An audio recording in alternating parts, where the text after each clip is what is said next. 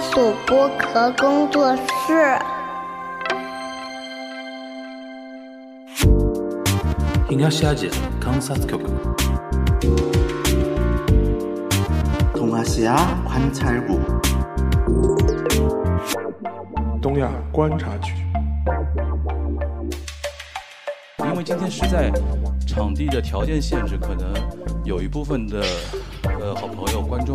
是需要全程站在边上听完的啊。我刚才已经问了一下啊，我说呃我们单向街书店银座店目前为止我们这个场次是仅次于许志远老师的热度啊。许老师八九十人大概一场，我们今天差不多八九十人全部站满了，要全部站满。八九十人估计要全部站出来站的站得非常满了，对吧？然后我们今天这一场估计能能有个五六十人，六十人左右吧，对吧？六十人左右啊，非常感谢大家的支持。呃，那怎样？在沙老师那个先自我介绍一下啊，然后我跟沙老师都是来自于遥远的上海，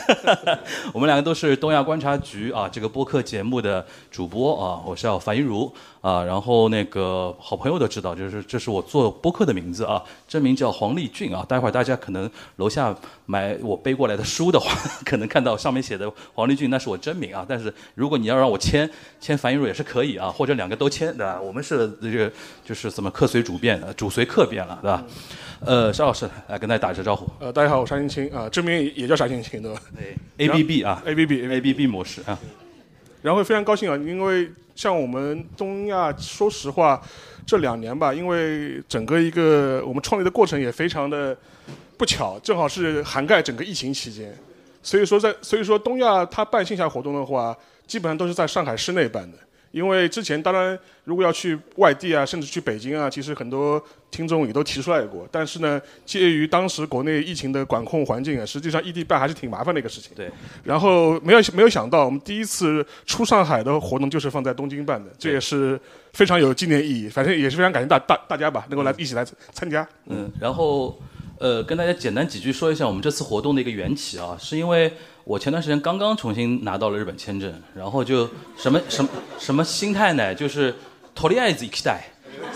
就是不管不管有没有什么有有人约我局啊什么，我都还没问呢，就是直接先买买机票，然后在朋友圈发说几天几号在几号我在日本那个谁要谁要谁有局啊或者怎么样。然后沙老师那天发消息给我说，哎，他说你那个几号到几号在东京？我说五号到八号。他说那段时间我正好也在东京，因为这段时间正好沙老师在这边呃搞搞一些创作啊什么的。然后那我说行啊，就是不要浪费这次机会。然后我们说是不是做一次东京的？呃，线下活动，因为我知道，其实我们在日本会有很多的听友嘛，听了我们很呃三年的节目，很想说见见主播啊，当面交流交流啊，然后什么的，然后说好呀，然后就跟呃书店这边的工作人员取得了联系，正好今天这个时间他有一个档期，然后我们就说拿下，本来还想说周四六点半，我天，那在日本那还有人会来吗？我想说啊，非常感谢大家啊，能有那么多的人到现场来支持。呃，然后我们麻烦我们的书店工作人员的小哥哥，待会儿记得帮我们拍一下照片啊，那个满坑满谷的那个画面还是要记录一下的啊。行，那那个邵老师，我们呃今天怎么个录法或怎么个推进法啊？其实我在那个给到书店这边的呃活动介绍里边大概提了一下，就是说因为难得有机会在东京这边做线下的活动，面对那么多的听友，我们想说，我跟沙老师就是简单分享一点东西，随便讲一讲最近的一些。呃，情况啊，遇到一些事儿啊，一些想法什么的，主要还是说跟大家现场的一个互动和聊天，就是比如说大家三年听我们节目，呃，有没有一些对我们节目的一些看法和观点啊？或者说大家平时在日本怎么倒过来观察国内的情况，对吧？然后挑能说的说，对吧？对吧？虽然虽然虽然在海外还是要谨言慎行，对吧？我们还是要回去的。啊，然后同时呢，就是说我我现今天是很想了解一下大家在日本的一种工作生活状态，对吧？或者说，因为刚刚还有一个呃小哥跟我打打招呼说他是前两个月刚刚从上海呃就是辞职来到这边开始工作啊什么的，我就很想知道，同样是说在东京工作生活的大家，每个人可能是怎么样的一种情况，然后这三年是怎么过来的，对吧？然后未来。有什么样的想法，大家可以交流一下，好吧？那邵老师，你先你先来呗，就随便交流一下。我我觉得呢，应该你先来，因为我今年来的比较多，所以说我没我已经没有新鲜感你。今年是等于年初就来了，好像对吧？我今年三月份就来啊，三月份就来今。年三月份来的时候，还是要做核酸、做核酸啊当时当时正好是有一个比较有意思的契机，因为今年三月份的时候，当时东京正好在办那个世界棒球经典赛，然后在那个 tokyodo 然后的话。因为当时的话，正好是中国的国家队也是来来参加的，正好我是在那个呃棒球协会里面有一些相关的一些兼职的一些职务，所以说当时就是呃打引号的，就是借了这么一个由头，就是从那边过来了。然后来了之后呢，就是主要是看一些比赛，然后是了解一些相关的一些呃体育领域的一些情况吧。所以当时也是呃三月份的时候就来了。那个时候的话，其实还是挺麻烦的，就是我出来要做核酸，我回去也要做核酸，而且你还要算那个时间点，你还要算那个四十八小时还是二十四小时那个时间点。所以说那一段已经经也是经历过。当然后来的话，就说是也陆陆续续也来过几次吧。所以说我相对来说是已经没有这种事隔四年重建的这种感觉了。你所以说你应该先聊。你因为你那天就说是礼拜一还是礼拜二，礼呃，周二周二、一下飞呃一下飞机晚上就发了一个 Bay View 对吧？然后就是哎有一种啊久违重逢的感觉的。对，就故乡的云嘛。开玩笑啊，那个是我是看了一下我签呃护照，正好是上一次来东京是二零一九年的十一月份，那差不多正好是四年时间。呃，本来因为本来说说解封之后就想来，然后一方面是那个原来的签证到期，然后一直没时间去办，还有一个就是。就像沙老师刚才讲，其实到三月份还是有这种风控的一种措施，然后导致我这边呢，就是想说没有那么特别强的一个目的性的话，可能就懒得那么早来，对吧？然后这次来呢是时隔四年，的确有一种感觉，会觉得说，呃，很好奇。照理说东京已经很熟了，自己在这边，我的零六年来最早来，然后一四年回上海，然后待了七八年，然后从呃一四年回国之后。到呃疫情前这段时间，每年你说陆陆续续也会来个几次，说东京照理说应该很熟悉，呃，但是这次有一种莫名的那种就是陌生，它也不叫陌生感，是一种好奇感，想看一下到底变成什么样。因为我们做节目，就像刚才邵老师讲的，我们做了三年东亚观察局，二零年的五月份上线嘛，就是完完整整的那个是那个疫情期间，呃，这段你说我们现在大概有一百六七八十期节目。对吧？然后很多是基于我们的一种经验，跟一些那个互联网上的一些资讯什么的，然后基于一些大家的一些传统的一些认知和经验，跟大家来聊。然后当然主要是针对国内一些不太了解日韩情况的人在聊这个事情。但是你说日本真真正正在发些发生一些什么事情，东京在发生怎么样的一种变化，一种空气感到底是怎么样的，其实不是很了解。所以说对这个东西还是比较好奇。下来就是呃。之后，因为这次比较，我是比较失败的一点就是选择住在台场的 hotel，因为本来想说市区里边，现在市区里边那些老的原来知道的酒店比较贵啊，现在比比较普遍，普遍贵个百分之二十左右，甚至更多。然后再加上一些老的都住过了，然后想说新年新气象，对吧？新市，然后住一个从来没住过的，就选到台场那个日航那个那个地方，第一次去，然后第一晚就后悔了，就是离市区还是真的有点远，对吧？然后导致这次就是呃，我先报告一下行程啊，就第一天晚上来了之后，我就跟老同学什么见个面，然后吃个饭，那倒没什么，因为他们今年都回过上海，然后见见过面吃过饭，只是说他们回请一下。然后第二天就是奔那个新宿那边那个新开了那个一吉马路 Q 那个一一零九那个什么 Cinema Premium，呃，就那个很大的那个电电影院，哇，就就是四千多日元哇的一张票，基。本基本料金四千五，然后那个 S 席是六千，那个一张电影票，一般不是都一千八嘛？你就是你可以抱着爆米花一边喝威士忌看电影。对对对对对对对对。然后，但是因为我早上去，我说萨斯甘尼早上喝威士忌有点有点夸张，然后就去了。然后因为我是想主要想看那个宫崎骏那个。就是和那个失之愈合那个怪物嘛，因为这两个都已经算上映一段时间了，可能在大馆里边最大的影院里边可能排片比较少，对吧？然后再加上我昨天晚上有个局是在新宿，那我想说只有新宿解决这个问题。哦，然后那歌舞伎町现在是改的改变的很多了。就我最早零六年来歌舞伎町的时候都不敢深入歌舞伎町，就是那种你来的时候应该是歌舞伎町最黑暗的时候。最黑暗的时候，就是就晚上都有恶臭的那种感觉，对吧？然后那种什么那个什么呃招揽客人啊，然后那种黑人大哥啊那种什么的东西，就非常非常盛行的嘛。那个时候还有那个现现在黑人大哥也有，也有的啊但现在黑人大哥是保安，啊，是是巡逻的。对，黑人大哥在晚上莫名有一种威严感在那边啊。然后当时是还没有那个哎那个 Toho 那个 cinema，Toho cinema 原来那可能年轻点的不知道，就是 Toho cinema 这幢楼之前是 Komageki 酒。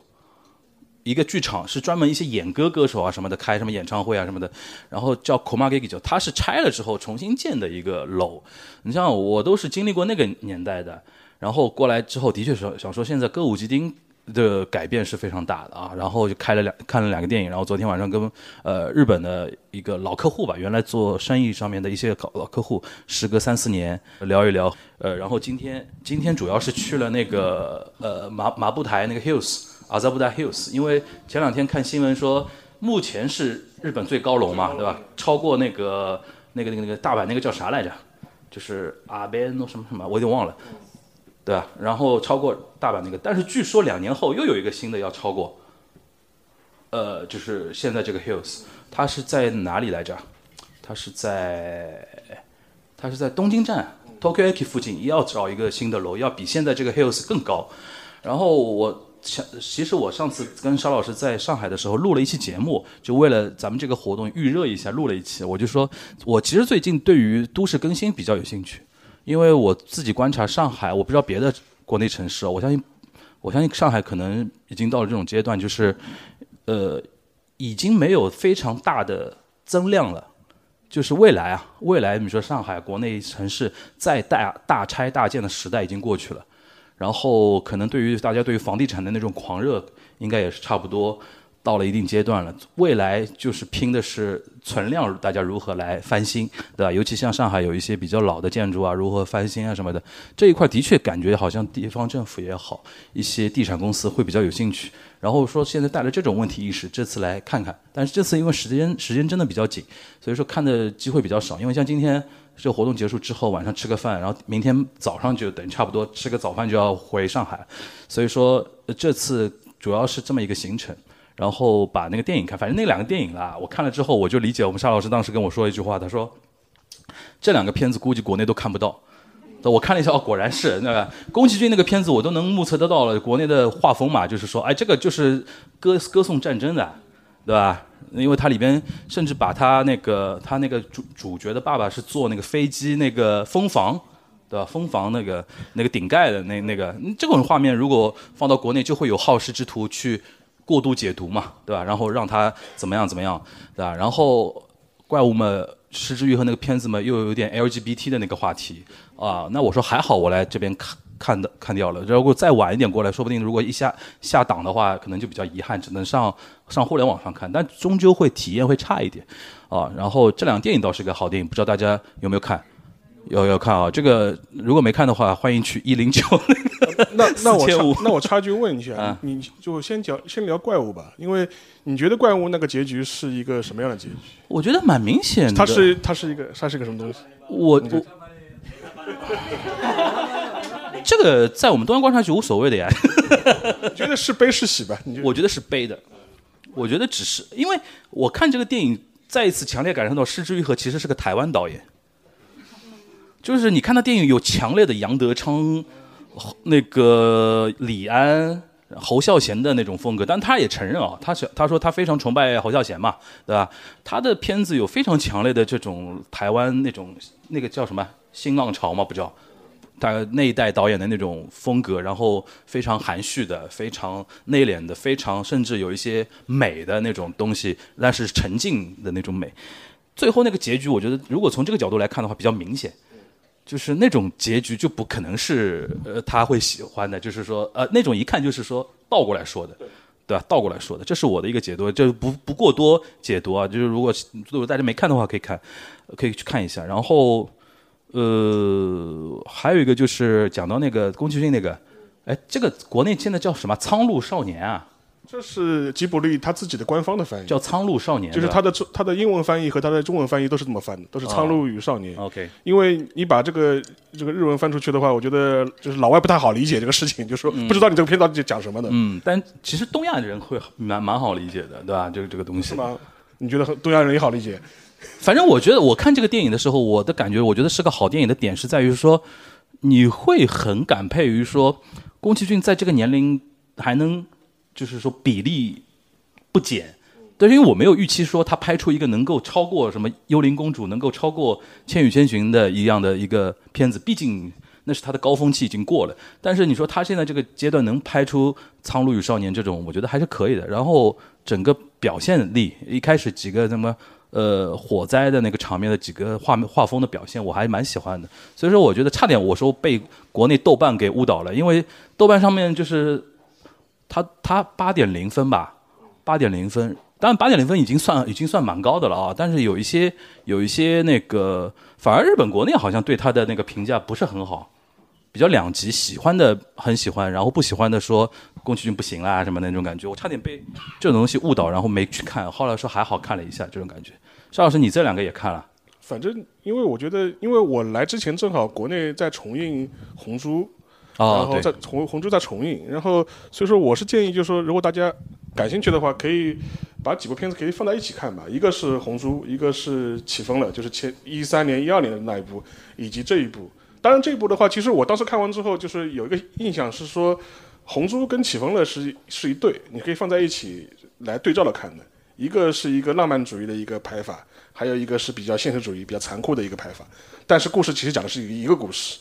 其实精神内核是一样的，只是呈现方式不一样而已。然后这一部的话，其实你跟《千与千寻》也《千与千寻》也可以放在一起来对比。嗯其实某种程度来说，你可以把它理解成一个残酷版的一个《千与千寻》。嗯然后可能它的主题更深重、更沉重一点。嗯，但是同时的话，你也可以把这一部跟《红猪》以及《听风了》放在一起来比。为什么呢？其实都是在串联宫崎骏他自己从儿时时代他的家庭背景给他的影响，以及他自己对飞行也好，或者这种意意意念也好，他自己的一种童年以来的一种执念吧。嗯然后只不过呈现的方式不太不太一样。对因为呃，红猪的话，实际上更多是因为你想想看，他红他拍红猪的时候，应该是属于四十出头的这样一个年纪，大概年富力强。年富力强，大概跟我跟我差不多。然后就那个就那个时候，就是你人到中年，但是你又觉得你自己就是说还有很多呃憧憬吧，或者是很多怀念。所以当时很多人拍红猪，就说当时押金手的时候，就说吐槽过那个宫崎骏嘛。他说你当时拍红猪的时候，就是。就是谁都能看得出来，这个这个主角就是你自己嘛，你自己在自我投射嘛，就说是小的也爱你，老的也爱你，就说你，然后你还能自己开着自己的心爱的飞机在亚得里亚海，就是遨遨游，对吧？你装就完全是一个老公满足自己一个趣味的这样一个东西。但是，呃，其实那个听风的时候，其实已经拍到了很多。他虽然借了一个两个故事来讲，其实很多时候已经引射到他他自己家庭的背景了，因为他的父亲其实就是呃做零做那个战斗机的嘛，零战的呃应该说雷零战的那个配件商。就是他当时你在电影里面看到他是做那个那个舱盖的那个飞机的舱蜂房，在的，在就是日语汉字风房，他是在做那个舱盖的，所以说，呃，他自己从小就是接受了这样一套呃当时家里的这种背景的这种渲染，以至于培养他自己对这种战斗机啊或者这种天空啊，他是在里机械的爱好边是能够感受到机械的美感的。是对，但是比较拧扭扭就是拧巴的一点就是说他自己长大之后，他自己又有一个比较偏左翼的这样一个立场。他对战争本身又是一采采取一种比较嗯，就是批判也好，或者是一种他自己一种反战这种立场，但他自己似乎又是对呃作为武器的那个战斗机，他有他自己的一种出于一种机械美感的一种喜好。这种之间就是产生了一种非常大的一种张力和一种冲突，而这种张力和冲突就贯彻他整个一生。然后你看他拍《红猪》的时候，他是用一种很浪漫主义的方法去拍，但是他会把里面这个主角他设定成他是一个哦打过一战的老兵，但是他当赏金猎人的时候，他一个原则，他是尽量不杀人的，然后他希望能够做这样一个事情。虽然他那个飞机很漂亮，然后回到那个听风了的时候，其实也是这样子的，就说是主角他只是想设计一个他认为最好的一个飞机，但最后的话，这个飞机是被用于战争的，尤其是侵略战争的。然后到了现在这一步的话，我觉得其实都是能看到这个影子是始终是在的。而且另外一点的话，我觉得，呃，像他这次最新一部的话，我觉得更多的时候，我觉得他活到了这个年纪，他已经可以放手去写他自己内心深处的一些最深层次的一些回忆和一些记忆的点了，不用太多顾忌。至于市场欢不欢迎，你们爱不爱看，就是我就是我不我不 care 了，就是我已经完完全无所谓了。然后，所以说我当时看的时候，其实我有一点觉得蛮蛮蛮出乎我意料的，就是他最后那个结语就结局结那结果特别的。第一次看的时候就有点突兀，知道吧？啊，这就这就完了，就是好，就是战争就这么结束了。嗯。然后这一点的话，我觉得当时的时候是有一点，但是后来我想想也是，我觉得他可能觉得的的确是他已经不在他在乎说做一个电影本身的一种起承转合，他更多是想表达他自己心里的一种情绪。嗯，而且那个结局，我觉得你如果站在一个小孩角度，可能从小孩的视角来说，战争就是这样的。嗯。因为他是一个，他里边这个角色是远离战战火硝烟的。对，躲在乡下，躲在乡下的，然后又是一个可以说是一个富家子弟，其实有完全有这个机会就远离硝烟，那等于是对战争来说对他是一个背景色嘛。但是他，你看他的全篇最核心的一个纠结的点就是，呃，他没有救救下他的生母那一关，然后他一直在内心纠结这个东西。可能对于少年来说，年轻的时候。经历过的很多事情，其实没有大家想象的说哦，战争多严重啊，或者怎么样。对于这么一个经历的少年来说，他可能对他来说，少年就呃经历过战争，OK 了，这个事情就可能过去了，成为一个底色一样的东西。然后，其实刚才那个沙老师说到红珠那个事儿，呃，哎，你你是今年刚过四十岁生日？对对对，因为沙老师是天蝎座啊，等于是上个月你也是天蝎座，我也天蝎座，就是我他比我大一岁。就是他沙老师刚过四十周岁生日啊，就是我是三十九啊，然后那个明年四十，你你现在看红珠，你能感受到，因为你第一次看红珠的时候可能才二十来岁，可能都没有。大学读大学读大学，那二十来岁，那四十岁你自己再看红珠，有自己的投射吗？你现在是不是觉得说老的也爱你，小的也爱你？没有没有没有，就是我我是觉得你现在在看红珠的话，就是你。能够理解他当中一些在这个年龄段他能够表达出来一些东西。比如说呢？比如说就说是我不知道大家有什么感觉啊？这个好像有四十岁，说实话，我觉得还是个心态问题。就是我四十岁，说实话，我三十岁的时候比我在四十岁的时候要焦虑很多。我三十岁的时候更焦虑，我四十岁反而非常的淡定。嗯。但是有一点，我觉得这个是随着年龄增长是不不不可避免的。就什么一点呢？就是说是你真的会发现，就是说你生活中熟悉的一些人和事在消失。嗯，这是一种无可奈何的消息。这很客观的，对吧？就一方面的话，就是你熟悉的一些呃名人啊，就是就说是一些 一些相关的，或者是你喜欢的，或者是一些就政治人物、新闻人物啊。另外一个可能你喜欢的音乐家、你喜欢的导演、你喜欢的一些演员啊，他觉得你感觉他他一直是陪伴在你生活中的一部分。他们好像永远不会死的感觉。对他，你你觉得他永远不会死，然后你会发现，哎。今年哦，这个去世了，明年那个去世了，这些人的话会越来越多，会越来越多，这是这是一点。还有一点的话，我觉得也是一个很无可奈何的事情，就说是真的是你身边生活中的人，甚至是跟你。共同成长的起来的人，他们可能也会遭遇一些不幸的一些命运，嗯，然后跟你在生命中就说是消失掉了，嗯，这个话我觉得也是到了这个年纪的时候，你会不得不面对的，嗯，除了一些你的长辈啊，或者你相关的一些呃，就是他年纪到了，他必须呃可能要自然规律，嗯，但有一些跟跟你差不多年纪的人，哎，你发现哦，也面临一些非常。不幸的这种跟你告别的这种状态，这个的话，我觉得可能是到了这个年纪的时候，你会不得不面对的一些东西。你刚刚说到三十岁的焦虑反而比现在大，因为刚才跟我聊天那个小哥他是九三年的，比你正好小十岁，今年三十。你倒说说看，你三十岁的时候焦虑些什么呢？那然后为什么到了四十岁反而没有三十岁那么焦虑？我发我我觉得这个话题很多很多年龄差不多，应该还蛮有兴趣想听听沙老师的一个感觉啊。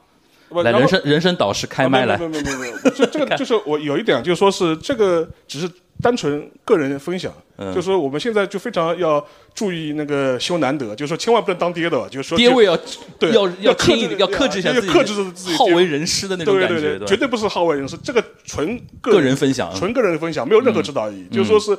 我觉得我三十岁的时候，其实就是最大的一个焦虑，就是说你可能啊工作了一段时间了，你不知太你不太清楚，就是说你到底想要什么，你的生活状态到底是哪一种状态是符合你的？而且另外一点的话，如果你工作了一段呃时间之后，你到了这个年纪之后，你会觉得哦，三十岁似乎是一个很有标志性的一个年龄的门槛，就预示着你似乎跟二十多岁的这种年轻的状态在挥别了。然后进入三十岁之后的话，然后你觉得，哎呀，如果三十这个这个到了这个这个年龄的标准，我似乎还没有有所小有成就的话，哎，我是不是就说是呃发展的不够好啊，或者是前目目标找的不够对啊？是不是一个不是一个完美的自己的？啊，这这个这个我没想这么多了，反正就说是，但是这个时候你会有一种目目标感的一种迷丧失茫、迷茫，或者是你在寻找你的目标的。OK，然后在三十岁的时候，正好可能就是一个比较好的一个，就说是面对这个问题的一个时间点吧。嗯，所以说，我觉得那个时候可能年轻，我三十岁其实也是年年轻人了，就说是很产容易产生困惑或者是一种焦虑感，我觉得这也蛮正常的。而且更何况，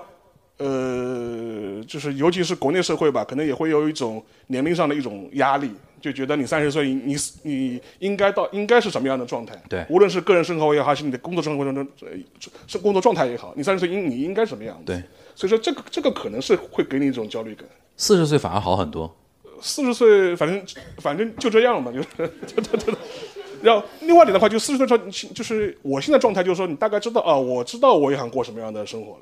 然后的话，而且我知道我现在大概能够做到哪一步，我自己心里也有比较有数。所以说我刚才说东亚人是能看懂那部片子片子的嘛？Kimi da chiwa do ikimasu 所以说，我觉得反反过来就反过来讲到那个《红猪》里面，其实也是这样子。嗯因为你反过来看嘛，他那个那个男主的那个年龄基本上也是在四十岁出头的这样一种状态。因为你可以倒算他参加一战的时间和他的出生年月日，你是可以推算得出来的。嗯。然后在那个时间点的话，我觉得他可能会选择一种，就是说是符合他的一种气质的一种生活方式。我觉得对他来说的话，我觉得可能亚得里亚海的自由可能是最最重要的吧。就嗯，行。呃，哎，刚刚聊聊到什么来着？啊，就随我瞎聊的啊，我们是。呃，然后这次来东京，我一个非常大的一个感受就是物价是真便宜。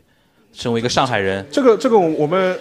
我身为一个上海人，我就觉得说，哎呦，这个就是这个我在东亚里讲过，我在边角聊那个博客里面也讲过，嗯就是说，身为上海现在是有沪币的嘛，就是今天的今就是今天的沪币牌价是多少？对，就是沪币是，大家知道现在这种梗啊，就是到上海要有沪签，对吧？然后上海的人民币是跟别的地方牌价是不一样的啊，那种感觉。那的确是感受到了，因为我昨天昨天尤尤其吃东西这一块特别明显。昨天我还在跟那个我那个日本的朋友说，现在在日本基本上你吃碗拉面的话，基本上会超过一千多一点，但是比如说一千二、一千四差不多吧。你像现在上海，呃。现在现在上海也是有一种，就是说，可能之前大家大家停留在什么依兰啊、益丰堂啊，可能这种连锁的，但现在最近这两年，上海也出现很多一些小众的一些街边店，因为原来很多这种益丰堂是开在那种 shopping mall 里边的嘛，它会比较亮堂。但是因为的确上海很接受日本这套饮食餐饮文化之后，它会有很多这两年会开一些。街边的小铺子，然后装修风格都跟日本这边的拉面馆很像嘛。像这种店，你现在进去的话，基本上八十起跳，一碗一碗一碗拉面的话，八十要起跳的。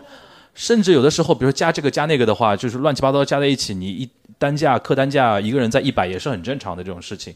所以说，我说，哎呦，我说我说，你八十起跳的话，现现在的汇率就一千六啊。就拉面都已经比那个呃贵了，更不用说寿司了。寿司最明显。我现在这次来，我他妈吃第一顿吃了那个那个那个寿司之后，我说现在我回去怎么可能再去吃上海的寿司？就是我来一个就是那种比如说上上海的寿司是国产的，没有辐射啊，对。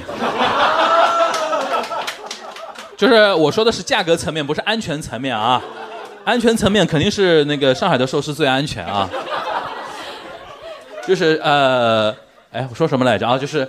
我昨天，我昨天，我昨天，我昨天在新宿那边不是看电影嘛？就是两部电影之间，我找了个时间去吃了一个寿，呃，那个寿司店，它是一个它这个的，就是那个站着吃的那个寿司。然后我就点了一个叫马古罗桑许嘛，就是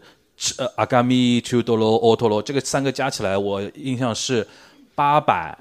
八百八吧，还是八百八百多少？算算，如果算那个八百多，这反正就。各一罐嘛，就三罐，八百多的话，我说才四五十，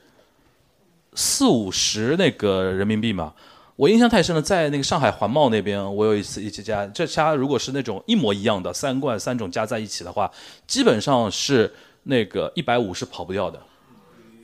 就要差这个要差差三倍了。当然，因为原料的问题，因为国内没有形成特别强烈的吃马古罗的一个文化，就是量不会那么大。更不要说去多罗和欧多罗这种非常非常那个呃，就相对比较贵、成本比较高一点的。我像这个的话，我想说，我说以后我回上海就不用吃日料了，就是反正憋着，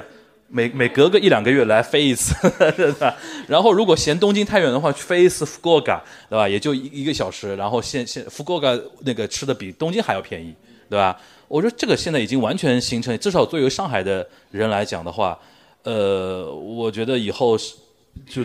东京、日本也好，真的像我们上次讲的，就是越来越成为哦。当然，现在日本也很欢迎观光客啊，今年三千万人嘛，今年基本上观观光客三千万，我觉得六千万肯定没问题啊。就过个几年到六千万，甚至以后一个亿，对吧？国民一一亿三三千万，然后每年来 每年来一个亿，对吧？大家交换场地，对吧？大家交换场地啊，然后这这这个感觉，我觉得是越来越明显了。那这个其实我好几年前就这么说了，我就说这后花园这个话题我们说了很多年了，就是我呃就是讲到吃嘛，就是说你在日本吃的话，就是你知道，我觉得像我好几年前就该践行一个一个一个一个标准吧，或者是我的一个原则吧。我在上海基本上不吃，就是说是贵的日本料理，我就觉得就是人均两三百以上的这种，我肯定不会在上海吃了。我觉得性价比很差啊，性价比很差，我觉得毫毫无必要的。而且而且当然，因为这些年是因为疫情的原因，也跟大大的环境也有关系，就是说。呃，上海的高端日料有退潮的趋势，再加上今年的啊，对，有有更有更今年直接腰斩。对，以前我以就以前我办公室楼下开过一家那个 omakase，omakase，当时那个价格，呃，我觉得永嘉路那个吗？呃安安福路安安福路那个啊安福路。那个时候开的时候是很早了，还是大概是二零一五年前后的时候，哦，那很早。开出来 omakase 很早，然后人均是两千人民嗯，币，对，两千人民币，对，两千人人民币四万啊，人人民币，然后，然后当时也是讲故事嘛，因为当时最早也是放那个二郎寿司那个纪录片，然后国内开始正好是最火热的那个时时间段，也是讲故事。后来我还看了看，看到 marketing 的那个宣传，后来那些东西我觉得也是非常奇怪，就是讲他是天皇的御厨的，帮天国王做过饭。然后反正讲的讲讲的就非常玄乎，然后说什么好莱坞的明星也会去他的什么品尝他的手艺啊，就类似这种故事。然后看完之后，后来我去找他们那个日本人，就上海在上海的他们日侨的群体，就是打听了一下，我说这个人到底是什么背景，对吧？你们了解了解不了解？他说，哎呦，这呃这呃这个老先生啊，原原来就是花园饭店出来的，啊。是花园饭店，上海的花园饭店是一个上海的一个日资的一个日资的，它是跟那个欧库拉对。上海的锦江集团和欧库拉一起合合资的一个花园饭店，这个蛮蛮有年份了。然后他就说，然后说，所以说他可以说，呃，他在的那个厨房曾经为天皇做过菜，你可以这么理解。对，或者每年 天，因为每年日领馆在上海办那个天皇生日的宴会招待会的时候，都会会选择在在花园饭店他可能在天皇生日那一天烧过饭而已。对，然后当然这是这这只是一个就是例子了，这只是一个例子了。我觉得，但是讲回那个物价的话题，其实之前我也讲过嘛，我之前我忘了我是在东关还是在边角聊讲的，当时就讲到，哦，是在边角聊讲，就当时聊了一个这个西瓜的话题，西瓜价格的话题。嗯。我觉得就是说，上海现在西瓜的价格，我觉得也是直逼东京啊。就是，我觉得这个非常有指标意义。以前我们一直会说啊，日本西瓜贵，对吧？不能按个以买。前那个上海二次元有个圈子里边有个话嘛，说所有那些声优到上海来办 event 就是为了来吃西瓜，对。就狂因为看西瓜。我今年的夏天，就是我在盒马这种 app 上看的话，就上海本地比较有名的八四二四西瓜，嗯就上海最有名的八四二四西瓜，呃，就是它那个价格区间已经到了四十到八十块钱一斤吗？一个，一个啊一个大概一个大概是三公斤左右。？OK，然后我现在我算我算了这个价格，我觉得哦也不比日本便宜是便宜多少的对对对。所以说，我觉得这是一个蛮蛮那个蛮标志性的这样一个事件。然后现在我觉我在东京就是就是生活的话，我就我唯一的感觉就是说是交通费还是比国内贵的。交通费好贵。除此除此之外，我大部分大部分东西我都觉得都比上海便宜。对对对对对，房子也是嘛。房子啊是不过最近上海房子开始松动了啊。是，对对对对对。对，欢迎欢迎大家回国置业啊。哎，不过话说回来，如果日元汇率一直这么保持这个位置的话，其实对于放弃国内的呃工作到这边来工作的人来说，其实蛮痛的，因为原来可能你你的那个汇率感，因为在海外打工或者说工作的人，他有一个汇率感是跟自己国内的价格要绑定的嘛。你比如说，我举个例子，你现在比如说每个月，呃，如果是五十万日元的收入的话，你现在脑子马上就有个印象，就是国内的话就是两万两万五，对吧？那之前可能是国内的话要到三三万三万所这种这种感感觉，这其实是对于大家，因为待会儿可大家可以交流，应该有在这边工作几年的，或者说甚至十几年的人，这种大家是不是会有一种切身的那种感受，或者说觉得说就是中日之间的那种经济的，且且不要说，就是我们就是在呃在东京或者在日本生活的这个中国朋友的感受了。就是我跟在上海的一帮他们日企的一帮就是日资的员工，就是日本派遣工派遣员工也在聊这个话题，他们也觉得，哎，就就觉得非常羡慕。他们又分两种嘛，就一种是短期就是过来的，还有一种是长期就是驻在的。嗯，长期驻在的就会非常羡慕短期派过来的人。他说：“这后来哦，不是，要反过来，就是说他们会羡慕这里面的人，因为长期住在的话，他们是发人民币的，发人民币他们是发人民币的，就说是短期过来的话，还是拿日日本工资的嘛，然后在中国花，就觉得哎呀非常不划算，尤其是这个汇率之下嘛。他们说，后来我后来我就跟教他个词啊，就是剪刀差的，就是就就，然后长期住在的话，就是呃就是相对来说，他们反而获得感会非常好，所以这个因为他脑子里会想说，我现在这个人民币换成日元的话，是非常非常厉害的，对吧？对的，所以说我觉得这里的话，就是他们连这种日资的这种派遣员工，其实感受都特别没有明显。嗯，所以说这个话题待会儿我们也可以有机会，如果大家互动的话，可以展开一下啊。然后我们差不多吧，我看一下时间，差不多现在我们我跟沙老师大概讲了半个小时不到一点啊，呃，现在是七点，应该是七点零八左右，对吧？那我们今天就是主要是还是想跟大家有对话啊，然后那个想跟我们来那个沟通聊天，或者讲一讲对我们。如果你没有主题发言的话，我告诉你一个主题，就是你是怎么听我们节目的，或者说怎么听到我们节目的，然后对我们节目平时的一个内容啊，或者怎么样的一个观感，其实就是希望大家高情商发言，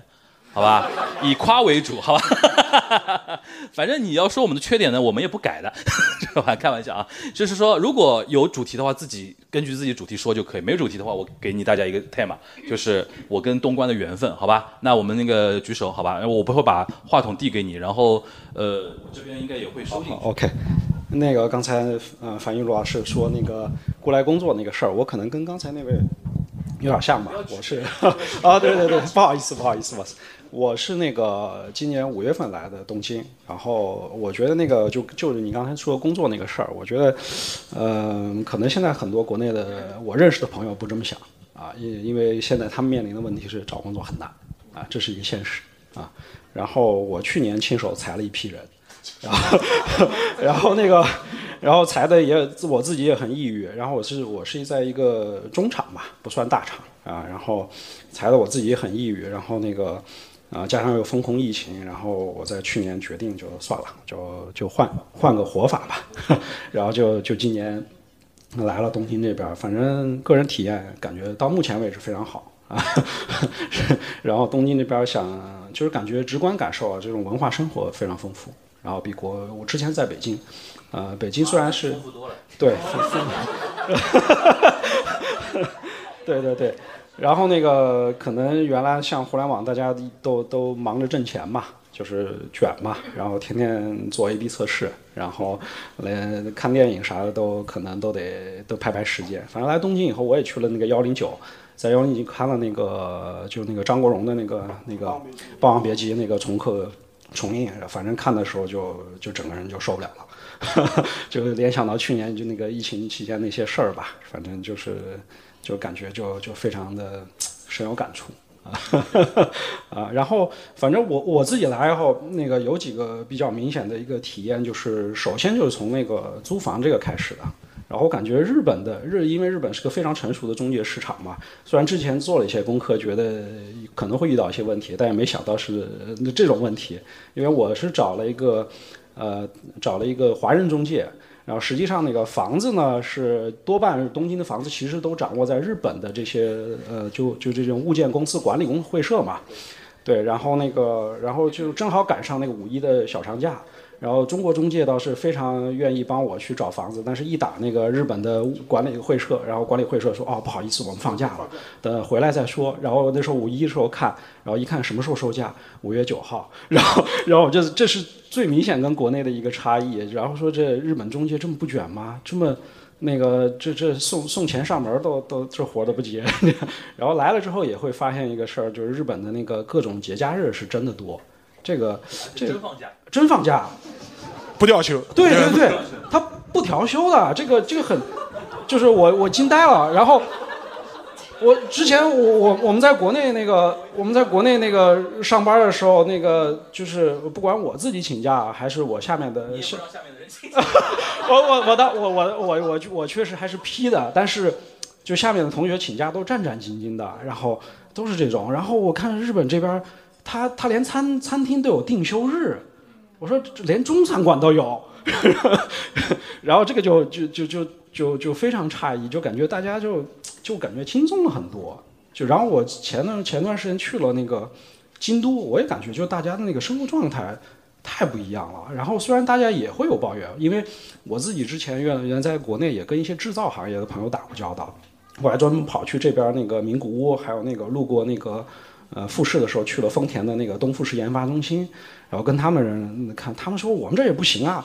这丰田虽然，但是就是给我们钱，但我们天天让我们住的穷乡僻壤。然后我，然后我心里想，这这跟国内的这个这个朋友们担心的真不是一件事儿。这这确实大家生活状态很不一样。然后在京都的时候也碰到一个，呃，一个呃老华侨吧。然后他也说，就是在日本这边待久了，大家会会比较寂寞，就不像国内那么热络。但是呢，大家是会比较在在意自己的内心，就比较呃周末要去。打打球，或者就平时可能还要练练琴什么的，这种东西特别多。然后这个反倒是之前在北京的生活中，我身边的人反正是还挺缺少的。这是这我一我的一点分享吧，因为我那问一个跟节目我们节目有关的，就是你当时听的话，你是在国内开始听这个？我在国内的时候就听那个加斯炮的所有的节目，我基本上都听，然后也是那个小小宇宙的老用户了啊。好嘞，这节目真的非常不错。然后我基本上。嗯，我最近有一段时间没听了，但基本上像，呃，主要是对对对对对，涉及韩国的你就不听了，对。对，但非非常好听，非常听啊，也期也期待跟那个全小新老师见面啊，好。你你你，嗯嗯谢谢啊！就是说你前面讲那个状态的问题，我可以分享。我好像我就是讲过，就是因为其实大家有感受嘛，这两年因为那个日币贬值，然后通通胀的很厉害嘛，大家都都要涨价，对吧？电影票也涨了，涨到两两千日元了，呢？以前就一千八，对吧？然后。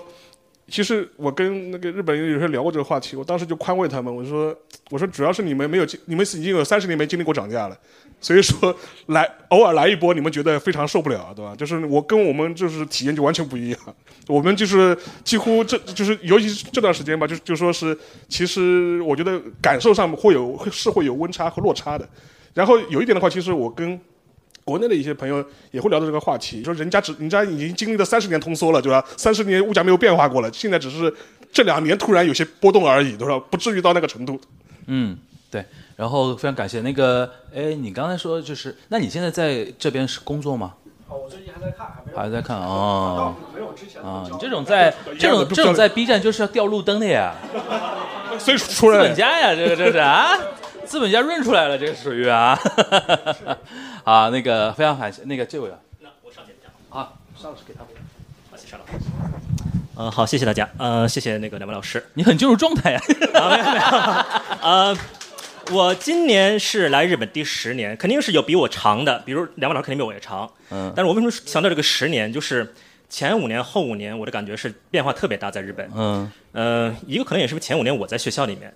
呃，另一个原因是。前五年，我家天天跟我说：“你早点把博士读完，回来工作，回来高校。”后五年说：“你不要折腾了，你先在日本找个地方。”嗯，第三个就是我的感受确实是，前五年是日本是卷为主，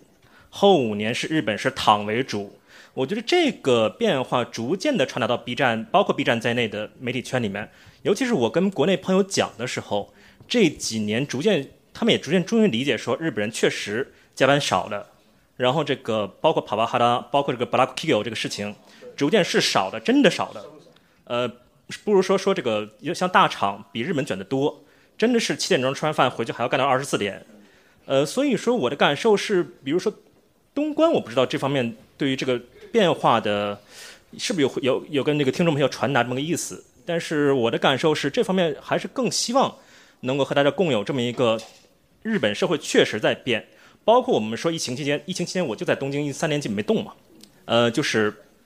确实我们说传真机、软盘这个表写到墙墙上去有这个报表的问题，但是也应该看到这三年，因为我自己也在这个通信方面智库在做，嗯，它确实这个 DX 嘛，这个数字化转型确实是在做的。包括我从进入令和开始，我发现啊，确实二维码就是当时我当时还在早大，我说早大周围的便利店可以用支付宝了。我说确实感受到这个时代是在变的。我们说日本人保守，但是我的感受是，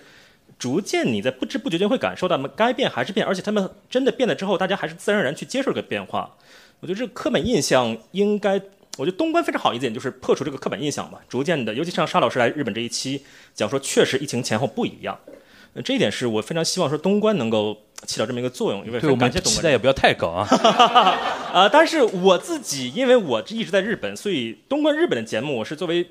对照着听，但是我更有可能听韩国更有意思一点吧，因为新鲜感的新鲜感更更强一些。而且再就是沙老师刚才讲这个，我来的路上正在听基辛格那期，然后沙老师讲这个三十岁这个确实是，嗯、我现在三十三嘛，就是想找大学教职的时候，确实感受到这个这个焦虑是非常的。找不到 tenure 嘛，回国内也找不到，这个就是这个是非常多的。虽然说四十岁跟沙老师一样，你你还是准备在学术圈找工作？啊、确实嘛，这个智企业智库还是那个是还是仍仍然很卷的地方吧啊，？对对那个算日本现在那么多行业不卷的情况下，是还算比较嗯，卷。没有 post 嘛，因为对对对对对，呃，所以说希望四十岁时候跟沙老师一样吧，能有这个心态。好，谢谢。感谢感谢感谢。不，感谢，就是你的期期期许很大，但是你要知道啊，就是说我们传达这些东西，其实在国内还是很有压力的。不，其实有一点的话，其实电子化转型，我觉得是的。其实之前也聊聊到过，我觉得现在其实像电子支付，我觉得至少在东京吧，其实我觉得普及率已经会很高了。我觉得基本上都拿出个 PayPay 在那在那扫嘛，我觉得基本上都是这样子。而且我好像之前也在节目里聊过嘛，我今年三月份去那个那个东京巨蛋的时候，就非常震惊，巨蛋里面就是无现金交易。不允许允许，没有不收现金了。当时我我当时呢还找那个小妹买啤酒嘛，掏出一千块让地主去，人家说哦我们不收现金了。然后我超震惊的发现哦原来东单已经是无就无现金交易了。所以说、这一点的话，其实说你说快吗？其实我觉得也也挺快的，也也挺快的。我觉得所以说疫情也帮忙加速了一下这个事情。对啊，对啊，对啊。所以说，我觉得这一点来来说的话，我觉得像它的一些电子支付的一些传递，我觉得另外还有一点，我觉得这个稍微一个题外话，我觉得有的时候因为国内它走电子支付，它有一套它自己的一套路径，它走 QR code 这一块。因为这一点的话，甚至以前我们在跟别的一些嘉宾这里也聊到过这个话题，就是说，比如说，呃，国内似乎就不太接受那个 NFC 那个信用卡的这种方式。这一点的话，我觉得跟中国其实某种程度上是跳过了这个阶段是有关系的。嗯，因为它基本上它没有进入这样一个信用卡广泛普及支付的这样一种状态，它直接进入了一个所谓的电子支付或 QR code 的这样一种方式。这也导致中国没有孵化出非常强的信用卡公司。然后反过来会让现在的一些年轻人，他甚至他觉得他他没有刷卡这样一种对生活体验了，对他会觉得这个东西是个很落后的东西。对对对但实际上面，其实大家都都都知道嘛，信用支付它背后是一个金融体系的问题，它不是一个单单纯的一个支付手段的问题。当然，而且说实话，我觉得 NFC 其实某种程度上其实比你 QR code 可能还要方便，还要更加的便利。我觉得这只是一个支付习惯的问题。但是国内的话，因为他走了这这条技术路径之后，他反而会觉得，呃，我们扫码才是天经地义的事情，你们那个才是落后的。但这个我觉得是一种偏见，而且最近，呃，因为上海开进博会嘛，当时有一条新闻我看完之后，我觉得是蛮唏嘘的。什么新闻？他当时就说，我们开进博会了，我们要方便海外客人的消费。我们现在在上海的哪些大城大市超那个超市商超里面就开通那个信用的支信用卡支付，就是你境外的信用卡你是可以在国内上海这些大地方可以刷了。嗯，我看完之后其实觉得蛮蛮唏嘘的。我觉得这个事情某种程度上是反过来说的，就就说明你实际上你的这套体还系在补课。你这体系跟世界是，嗯、有有一点分裂的这种感觉。如果所以说当时还讲讲，我如果你想想看，你是一个外国的一个游客到上海来或到中国来，你会觉得非常的不方不方便。我所有的信用卡，你这里面这个地方不能刷，那个地方不能刷，你非要让我去用你们的微信支付，然后你我要用微信支付，我还要实名制，我还要绑定我的这些信用信息，这个是非常痛苦的一件事情。就是说我今年呃七八月份的时候，就是我一个日本朋友，他当时上海他是要出差嘛，他就短期出差，他他是这在中对中国非常熟悉，非常了解，但是他当时就一个吐槽，他就说我没法用扫码，就是我出去打个车我都很麻烦。后来我说我这样子吧，就是你实在不行，我微信上转点钱给你的，你回头还给我就是了。所以说你就可以看得出来，这实际上是一种呃怎么说呢？我觉得这有某种程度来说，是我们选择了一条它不一样的路径。但是你说这个好坏，我觉得其实也很难说。某种程度来说，我觉得更多还是要保持一个比较开放的一个心态来看这个。补充个信息啊，前两天那个金融圈刚有个新闻，就是美国那个万事达卡，万事达卡对，经过八年时间的申请和磋商，终于在中国可能要落地。啊，对。就开放它了，对你都难以想象，就是这这种事情。其实我觉得这里边是一个心态问题。我们前几年那种心态，现在逐步逐步的在就是说回回吐那种那种当时遗遗失的那种东西。你比如说现在，比如说国内我们修的都是官方的消息啊，比如说针对六个国家要免签，对吧？那个什么，那当当然日本没在里边啊。今天最新新闻，那新加坡，新加坡要免签了，对吧？呃，就呃新马来西亚是上一波六个里面嘛，就是新加坡也是的，对吧？然后我我个人觉得还有点扭扭捏捏这个事情，因为谁都知道，你如果要开放那个海外，比如商务往来，最最多的就是日韩美国，你针对这三个地方，其实要免签是最方便的嘛，对吧？或者说你实际上能看到的东西是呃收益是最明显，对吧？慢慢来吧，反正这种东西，但是你就明显能看到说很多东西是你是要补的。是要是要所谓的回补一些东西，哎，大家也是给国内一些时间嘛，对吧？我不是劝大家回去啊，不是这个意思，不是不是不是这个意思，开玩笑。好，那个我们还哎，女生来，我们今天都是哦，一人聚会啊。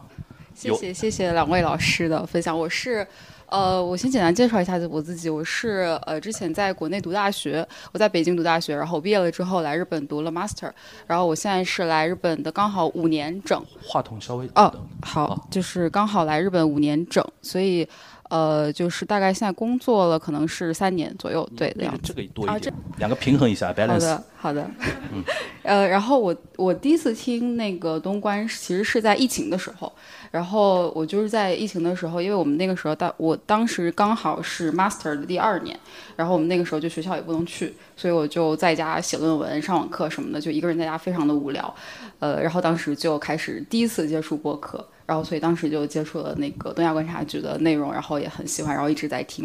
呃，我自己的话，我个人是比较呃喜欢，而且听的比较多的，就是关于你们谈文化娱乐方面的内容。因为我自己其实当时就是因为追星，然后我自己学了日语，然后就来日本了。是那家已经不能叫名字的公司。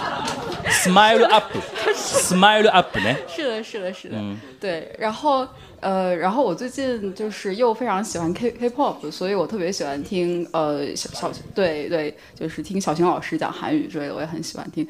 呃，然后我呃。就是想有一个个人的问题，非常想嗯咨询一下两位老师，就是，呃，其实我现在的本业我不是跟就是文化娱乐有关的，我我本业是做企业管理咨询，然后，呃，但但是我有一个副业，就是非常有意思的一件事情，就是最近我的一个算是朋友的朋友吧，他找到我。然后就是他问我，就是能不能帮呃日本的几个小练习生做他们的这个中国社交媒体运营，对，然后然后就是我我知道，就是前几年国内选秀很火的时候，好像出了几个非常有名的，就是日日对吧？对，就是是的。啊，对，好像好像是那个，然后。呃，但是众所周知，就是最近几年，就是内娱不太让搞选秀节目。但是最近有一个选秀节目，我不知道大家听没听说过，就是是优酷跟 TVB。一起做的一档节目，它叫亚洲超星团，然后它是面向就是全亚洲在招练习生，但是主要可能还是就是香港跟大陆的练习生比较多一点。嗯，对，然后就是日本这边也送了几个过去，嗯，然后就有呃，就是刚好那个小经纪公司，就是他送了三个练习生过去，然后他其实就是从来没有就是把自己家的艺人送到中国去，然后也完全不懂就是中国这一套应该怎么搞，嗯，所以他就当时有找到我朋友，然后我朋友呢，他又是一个就是在日。本出生长大的一个中日混血，所以他就他也不知道，所以他就来找我，就是就是是这样的一个呃，怎么讲？我大概理解，就是你现在你你现在在想说，能不能趁这个机会，罗罗森天港？对啊？不是从企业咨询管理到 entertainment 的意哦，思吗？不是不是不是，啊我我我其实是想，我是很好奇，因为我我其实自己我也已经五年没回国了，然后我哦自己也你想知道国内现在内娱能怎么样的吧？对，是的，是的，就是我你问我们这个节目国内内娱能怎么样？我勉强还能回答你几句。但是，但是我这这个特殊情况就在于他是日本的练习生嘛，他他他并不是国内的这样的一个就是本土艺人。所以我其实想问的就是，现在就是国内可能特别是上海，因为他们那个节目是在上海录的，其实。对，然后就是特别是在这种大城市里面，就大家对于呃。就是怎么说呢？日韩的一些偶像过来呀，或者是艺人来发展，就是是一个怎样的感官？就是以后就是在这种大环境进呃选秀的这种环境下面，就是对他们来说，一个怎样的发展是会比较有利或者比较有优势？啊，就站在站在日本的人的角度哦来看吧对对对，是的，是的。如果站在日本的艺人或者经纪公司的角度，我会建议是说，你们对于中国市场不要有过高的期待。就是说，这所谓过高期待，说你想指望那全国区全国区的有名，我觉得基本的に無理。为什么？就是舆情、国民情情绪。你像，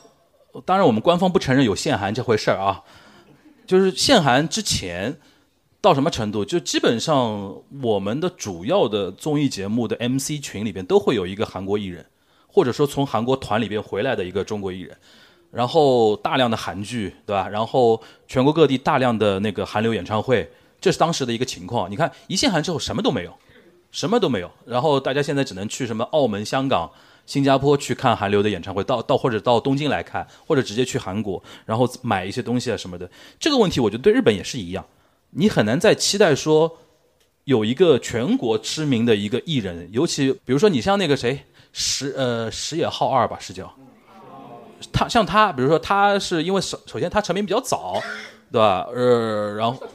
他是在中国成名的，但是因为他呃就是说比较懂中国一点，而且他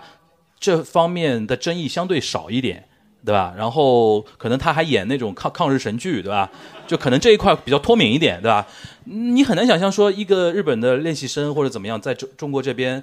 你可能会可以参加节目，比如说这一期，因为你刚我刚提到说那个二一年的时候嘛，就是腾讯搞了一个创造营，那个当时是选男团，但是选那个国际团嘛，有泰国跟那个日本的选手，或最终还卡卡出道位出来了嘛，就是这些平台可能会强调自己的国际的。那个品味的东西，然后象征性的招几个呃海外的练习生来，然后你可以通过这种机会在中国获得一点名声或者说利益，这是有可能的。但是没有一家平台愿意会大力的推你，因为风险比较大，万一哪天开始又限日了呢，对吧？但是呢，我觉得线下是有机会的。你比如说那个你参加一些节目，参加一些节目。呃，有了一些名气之后，多去一些别的综艺赚赚钱，然后做做线下的演唱会、见面会，然后或者做一些怎么样定定期的东西，或者在上海这样的相对还开放一点的城市，多做一点线下的活动啊什么的，这种机会是有的。所以说，不要有过高的期待，这是我可能给到他们的一个建议吧。就是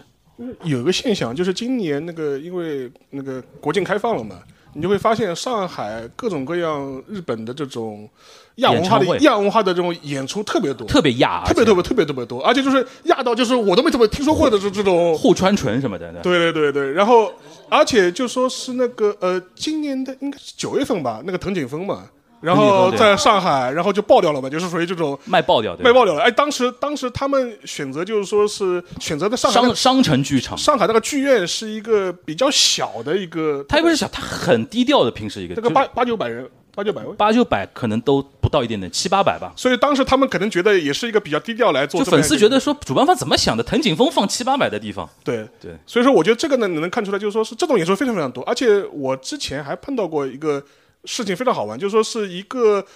呃一个中国的一个女生，然后她是当时是在上呃不是当时她在东京呃工作，然后偶然的机会认识了一个日本的一个街头的一个艺人，一个一个男一个男歌手。然后把他的那个在街头表演的那个东西放在小红书上面，一下子就火了。火了之后的话，他又找到个艺人说：“我我把我把我带你回上海开 live，你要不要？”哦，后来真的就跑去开了，就是他十月份的时候，当然是很小众的这样一个圈层，对，是在上海，大概如果你知道上海那个他们地下 live 的那个育婴堂。然后就在上海育婴堂，那中山中山公园那边开的，当时还把还把我叫过去，我当时就非常震惊，我说这个你怎么你能把他找过来？所以说，而且居然你还还有这么多人来听，我觉得就说可能你就是你一个把它定位成定成一个比较垂直的，然后在上海这样的城市的一个亚文化的受众，你可能会找到这样一个人群，然后。呃，绝对数量在日本人看来哦也不少了，对吧？你也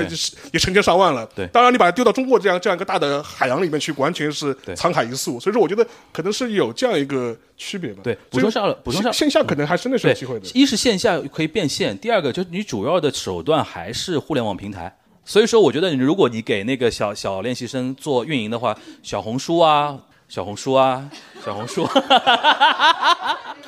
对。哦，还有还有补充？对对对，我我我想说一下，就是您刚刚说那个视频平台，这个我很同意，因为呃，就是他们那个节目，它其实是就是它是优酷国际版可以看，但是它在那个呃啊，我可以明确告诉你，那个节目糊的，不不用无所谓的，就是就是它在那个呃 B B 站，它有一个官方的视频号，然后会会有一点小流量，我觉得对对会有点小流量，而而而且就是我想借机宣传一下，因为因为它那个那个节目最大的问题就是太 T V B 了。啊，是的，是就 TVB 那套审美，现在在中国大陆的年轻人里面不流行的。就是他，因为那个哦，就是那三个小朋友，他们有个组合叫猫眼三兄弟，就是，就是这个这个是有原因的，就是因为那个 OK，对，然后他们是什么风格呢？韩风还是什么？呃，没有，他们其实是非常的，我觉得是非常 J J Pop 的风格。如果对这个组合有兴趣的，对猫眼三兄弟有兴趣的。那个听友待会儿可以去找他啊，这个是秋秋哥的马内加呢，然后还还有吗？两位老师，农活，嗯，诶，我因为在日本待了很久，待了十五年，我想说一下自己的反向的观察嘛，呃，因为我从事消费品市场很多年嘛，唯一一个反向观察给我印象特别深的就是去年在上海那个骑行非常流行，然后。我也看小红书上，嗯，非常，因为我现在也在运营那个社交媒体在日本，然后我就感受到一点，就是日本这个市场，特别是骑行市场很难扩大。因为据我的观察，就是日本这个市场一直就是中高年男性的一个市场，对它的商品都是非常的男性化，没有很非常女性。特别因为现在上海骑行热嘛，有非常多很。嗯，怎么说是颜值非常高的那个商品，然后嗯，我就最近非常感兴趣研究了一下这个市场嘛，然后就然后问了我的日本朋友，他给我一个很很让我诧异的观察，就是说，他说，比如说，嗯，因为日本骑行一直就是局限在那个亚文化。这边一直都是街头文化这边，但是据我观察，就是上海现在这边都是大众，特别是女性这块市场非常大嘛。然后我日本朋友就跟我说，嗯，第一，我他们是不习惯在众人面前展现自己的身材。所以很少有看到日本的女生会穿那种非常紧身的衣服。哦，你说的骑行是那种偏竞竞技型。嗯，对。然后就算休闲骑也是很少，就是我看到小红书上很多，就是为了展现自己身材，就是非常 fashionable 这种感觉。然后，然后说在那个街头上戴头盔是很哈兹嘎系的一件事情。然后，但现在东京都政府不是说送送头盔嘛，就是 报销头盔嘛，对的，对的，对的。但是也很难看到女生在街头会有骑行这个。对，就是我觉得他们这个市场就是有一些这个很微妙的民族性，就是发展不起来，不像我们中国，就是嗯，国民性不太一样嘛，就是机构啊屁的。嗯，这我觉得我待了十五年是有个这一个深刻的感受，就是日本。呃，社交这块非常的弱，而且他们没有社交的需求，所以他们这个市场也扩大不起来。所以，呃，下周我要回上海去看很多骑行的专门店，就是这块让我感觉，嗯，特别消费品市场，中国的卷会带来很多，嗯，很好的变化。我觉得这块市场也是非常大，而日本一直就是十五年就有一种停滞感，就这样。好，谢谢。就是你前面讲那个。你你指的骑行是那种是就是穿的这种很紧身的衣服，然后这种偏竞技类的。竞技也有，是公路啊那种。啊，就是这种就要求穿一点竞速竞速的这种。要求穿一点那种专门的服装的那种，对啊。啊。那个日本的很多店都是基本都是给外国人占据，对，就是没有日本人。主要是海外的人现在在玩这个，对。不，我这个这个骑行我不了解，但是你前面讲有一点我倒是，就是我也听到过，她可能是在中国或者是在欧美地区生活过的女生，然后现在现她现在在日本生活，她就跟我会有个吐槽，我觉得这个当然我是观察不到的，但是女生会有这种吐槽，她说，你看在东京。就不会有女生穿 legging 在路上走，或者是穿瑜伽裤在路上走。她说：“我觉得，她说我们在就无论你是在上海还是在欧美，觉得这都是很正常的事情。你在东京就完全看不到。”嗯。后来我说：“对啊，我觉得这个这确实是这样子。”我觉得最核心的问题就是中国，尤其像上海啊，它海纳百川，有大量的人是欧美留学回来的。就是我前两天刚参加参加那个史蒂夫那个婚礼，就是我们那个呃史蒂夫说，对吧？他平时听播客的话，前两天他跟 C C 那个那个办在上海办婚礼嘛，因为他们是北美留学，就是加拿大回来，然后他婚礼到后面有一趴是他请了一个爵士乐队在那边表演，然后他们所有留欧的留美的那那群人都在舞池里面跳舞，然后我跟李志明两个人就是因为两个两个人就。李志明是一个 I 人嘛，其实是一个 I 人，他在那边都已经看起来 Kindle，对吧？我在边上吃东西，我说我们，我说这种跳舞就是欧美的人的那一套，我们留日的就不不不不玩这一套，对吧？但是你像上海有每年有大量的人是从留欧美回来的，他们是无缝链接，就把欧美那套玩的东西啊什么的移植到上海。你说上海最近这两年什么呃酒小酒馆越来越多，比如说精酿啤酒啊，然后咖啡店啊，然后我现在甚至有朋友开什么古着。然后什么唱片店啊，什么那些东西，这些都是对对他们来说就是叫做他们把这个叫什么叫呃中产返贫利器，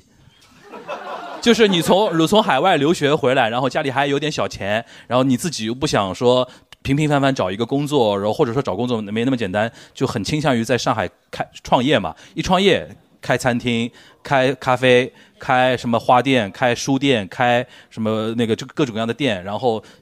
租上海那种巨富长、巨巨贵的那种商铺，对吧？然后不到半年，然后就关掉，就马上返贫什么的。这个当然是一种开玩笑的说法，但是它背后就是有大量的那种现象，就是很多的一些海外流行的东西，在上海你是能轻易马上能够接受的，而且再加上上海人的性格就是。更容易去接受新鲜的东西，在我们眼里，日本的东西也好，海外东西也都反正都是洋玩意儿，我们都能去接受。的确，你当然你说那个问题，就是日本的确它有个很明显的问题，就是其实现在日本年轻人跟中国年轻人相比，还是非常的内向型嘛。就是上次我们聊过，节目里聊过，你光现在日本每年出国留学的比例都很低了，你跟韩国没法比啊。就是你可能到一个地方，就是韩国留学生一大堆。对，韩国人其实人口才日本的三分之一左右，但是他在海外的那个留学比例非常高，对那韩国不光是引引进欧美的东西，甚至现在要反反攻欧美了，对吧？你比如说像 BTS 啊这种啊，Black Pink 啊什么的那种，呃，这个我觉得跟国民性的确有关系。还有一点就是跟现在其实结合刚才说日本人越越来越不卷之后，其实他可能活得更自在一点，对吧？但是也也有点，你其实你刚才叙述里面，我觉得也有点可以点出来的。的确，在女性主义这一块儿的话，我觉得至少国内的话，上海会要比东京好一点，就是女性更敢于去，就是说表达自己的个性这件事情。但日本的女性的话，传统女性啊，甚至我觉得可能女生我接触的日本女生，可能很小的时候都接受一种东西，就是那个反反正就是。就是别人怎么看他这件事情，他很在意嘛。而且你看，我很经常，你你进那个书店，日本每每隔几年都会出什么什么什么的品格，对吧？这就规训呀。身为一个 odona 要干嘛干嘛，这其实就是规训。这套东西可能在中国现在不太流行，尤其女性主义这一块。现在你在中国，我天！你要聊女性主义，穿穿 lululemon 上街这件事情，你如果有人如果说 lululemon 这种衣服那么难，如果有一个男博主说这个话，说什么受不了什么女女生穿个 lululemon 上街，他被骂死，反而要成为倒过来，就是大家要反而要去彰显这件事情。他可能并不觉得说穿穿 lululemon 这件事情本身可能比如身材啊或者是有多好看，他可能并不觉得，但是他会觉得这是一种态度。在国内现在反而是这样，这一点我觉得是体现在社会的一个变化方面。你像上野千鹤子老师的书，现在在国内卖多火啊！这个是，我是我问过很多人，我在我这边我的日本的朋友，日本人反而不认识上野千鹤子是谁。我觉得国内你只要现在上过大学的人，哪有人不知道上野千鹤子的，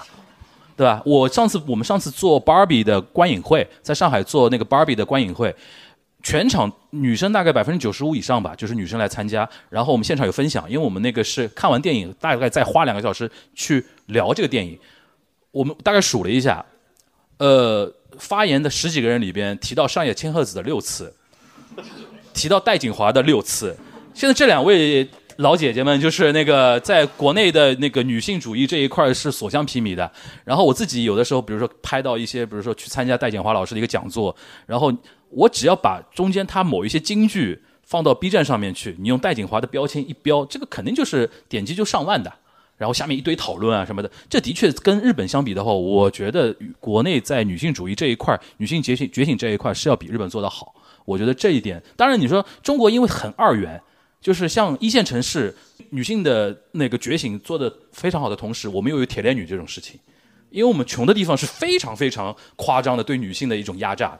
所以说有的时候我们的网民很精神分裂的，就是一方面觉得说啊是还好世界上有女生对吧，然后说女 girls girls help girls 对吧那那种话，一方面每天又看到大量的是比如说某某个女孩子什么被家长遗弃。或者说那个因为生了女儿，然后怎么那个媳妇儿地位什么，这种非常前现代化的那些话题，又同时出现在我们的舆论场里边，这导致我们的很多年轻人可能会觉得说，中国到底算进步还算不算进步，对吧？这个我觉得其实是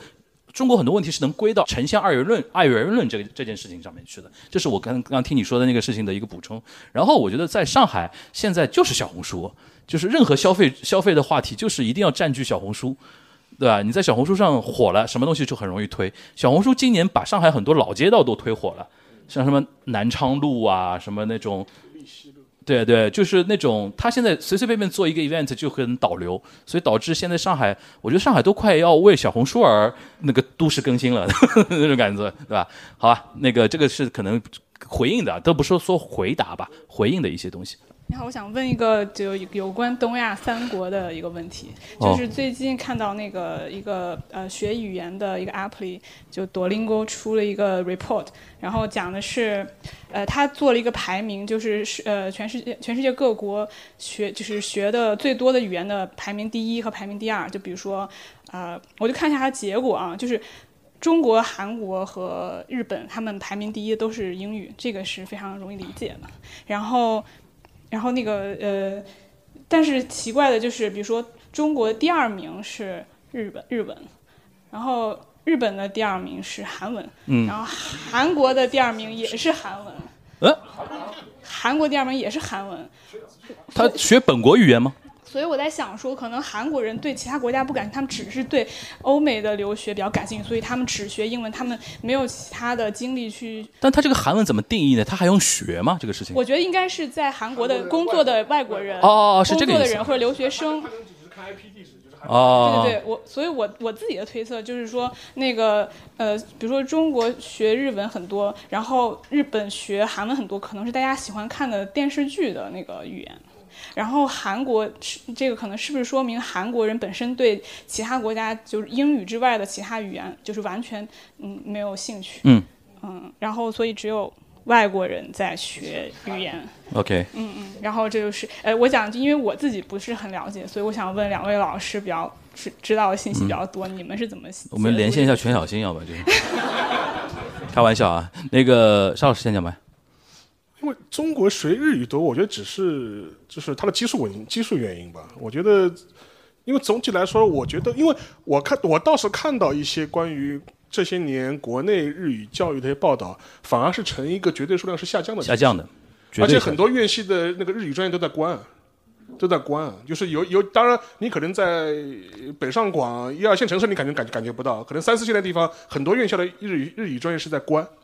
所以说，我觉得总体数数字上面，它可能是由于原来的基础的原因会显得比较大，但是总体来说，它这个趋势是在下降的，这个趋势是在下降的。而且我觉得中文的，呃，就是中国的英语的学习人口，其实某某种程度来说，应该也是下降，也在下降。因为我们现在在义务教育比例里面是在降低外语的那个比重的。对。所以说，从这个角度来说，肯定是都是在都是在这种下降趋势的。它这个，我所以说这是这是第一个感想。第二个。日本嘛，我觉得也也很正常，因为 K-pop 现在就是很流行啊。就比如说你在日本，就说你是个二次元宅，你是个肥宅，你会你有二次元的爱好。可能会是一个难为情的这样一个事情，不太好公开宣讲的。但是你说我喜欢 K-pop，是一个非常能够上台面讲的事情。所以说，尤其是些男生去相亲的时候，他可能不会写啊，我是一个 anime 的这个，就是什么，就是 otaku 这种，他不，他不会把他的，他至少一开始他不会把这一面展现出来。但是他说我 K-pop 是一个完全光明正大可以见人的一个爱好。而且你现在还有一点的话，你看到现在不光 K-pop 流行啊，就是说呃，不光是那个。他那个音乐流行，你看现在东京到处都是 K-pop 的舞房啊，舞房，舞房就跳舞，跳舞那个就是韩流的那种，就是编舞的那套东西。对对对对，所以说我觉得这个跟就是跟那个韩流的流行就是有直接关系的。我觉得就就是这样子。对对对，韩国人要么他们觉得学学学好英语就走遍天下了，应该是，应该是，应该是。因为我之前那个节目里边采访过几个在上海留学的韩国人，就是这里边也是，我这我觉得这里边要加入一个历史的一个考量。就是说，中国毕竟跟韩国，中华人民共和国跟韩国建交也就九二年嘛，到现在满打满算也才三十年。但是我们跟日本的渊源是五十年，今年正好是那个呃那个什么，从国交正常化来讲的话是七二年开始的嘛，对吧？那建交是四十五周年，国交正常化是五十年，然后我们是经历过八十年代那种蜜月期的。你现在问很多普通的中国人，你最认识、最喜欢谁？山口百惠，对吧？这种都是八十年代经历过的，就是这种影响是非常厉害的。你比如说高仓健啊什么的，呃，但是的确就像沙老师在讲，我也是深刻感受到，就是零零后、零零后那一代对于海外，对于不光对于日本了，对于海外的 contents，集体的开始不感兴趣，或者说集体的他也接触不到，集体的接触不到，然后甚至有的时候。呃，生活在中国的外国零零后都开始都开始有这种感觉，对吧？我问我问过那个竹内亮嘛，就是说他的他的儿女都是生活在中国长大的，而且都是零零后。我说你女儿喜欢谁？王一博，他说，对吧？然后那个喜喜欢肖战这这种。然后我在上海都碰到过一些混血小朋友，然后从小在上海长大的，那个哎，昨天我还听一个段子说北京的使馆区，因为三里屯附近不是有使馆区嘛。呃，是我一个 DJ 朋友，他说他因为他公司就在那边，呃，是前两天我在一个线下活动，他跟我说一个段子，他说他说他经常会在那个那些三里屯那些街道，比如说一到下午就是使馆区的那些工作人员的小孩儿放学了，很多人是在北京生活很多年，一口金片子，然后他说他有一次去遇到一个小黑，就是那个那种黑人的那个小孩儿，一口金片子，一边骑车一边说，哇操，外语太难啦。英文太难了，然后你知道，就是就是这样，就是他在那个生活环境就是就是这样的。然后我觉得这个是大趋势了。然后的确，中国也在面临着一些，就是说越来越强大之后，觉得说自己最牛嘛，对吧？然后对于海外国的东西没有那么有兴趣，我觉得也是在经历这个东西。但就看到时候到哪个临界点吧，就是是不是未未来又会经历一波呃别的一些什么新的趋势啊什么的，反正不知道。反正我觉得。呃，就我现在的感觉来说，我经常也跟日本的一些朋友说，我说你们尤其二次元圈啊，或者说呃传统的一些就是说文化艺术这一块儿，就中国比较强的一些圈子，我都会提醒他们，我说你们时间窗口可能要抓紧了，再过几年你们的 okasama 就明显变少了，然后像我们这代喜欢日本文化的人可能就老了。对吧？或者说不花钱了，你让我比如说网上买点东西支持你，还可能还可以；去到现场看 live 可能就差点意思了，对吧？因为现在他们年轻人接触的渠道的东西，大量的东西都是抖音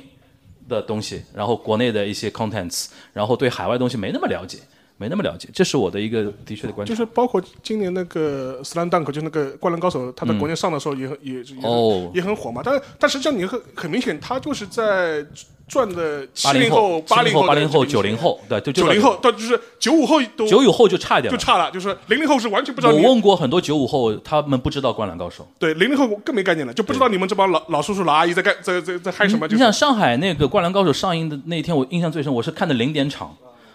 在上海的和平影都，就人民广场最有名的一个电影院。我第一次看到和平影都平均年龄那么大，而且上海话浓度极高，因为平时都是小年轻，小年轻讲不来上海话了。现在都是那种那天都是四十来岁甚至更大的一些中年叔叔阿姨在那边看，然后我我那天坐在最后一排，我们是 IMAX 坐最后一排，我往前看，哇，我说好浓的上海话，然后好亮的影院，为什么呢？都是很多都秃了，你知道吧？看他戏，看他戏，对吧？但是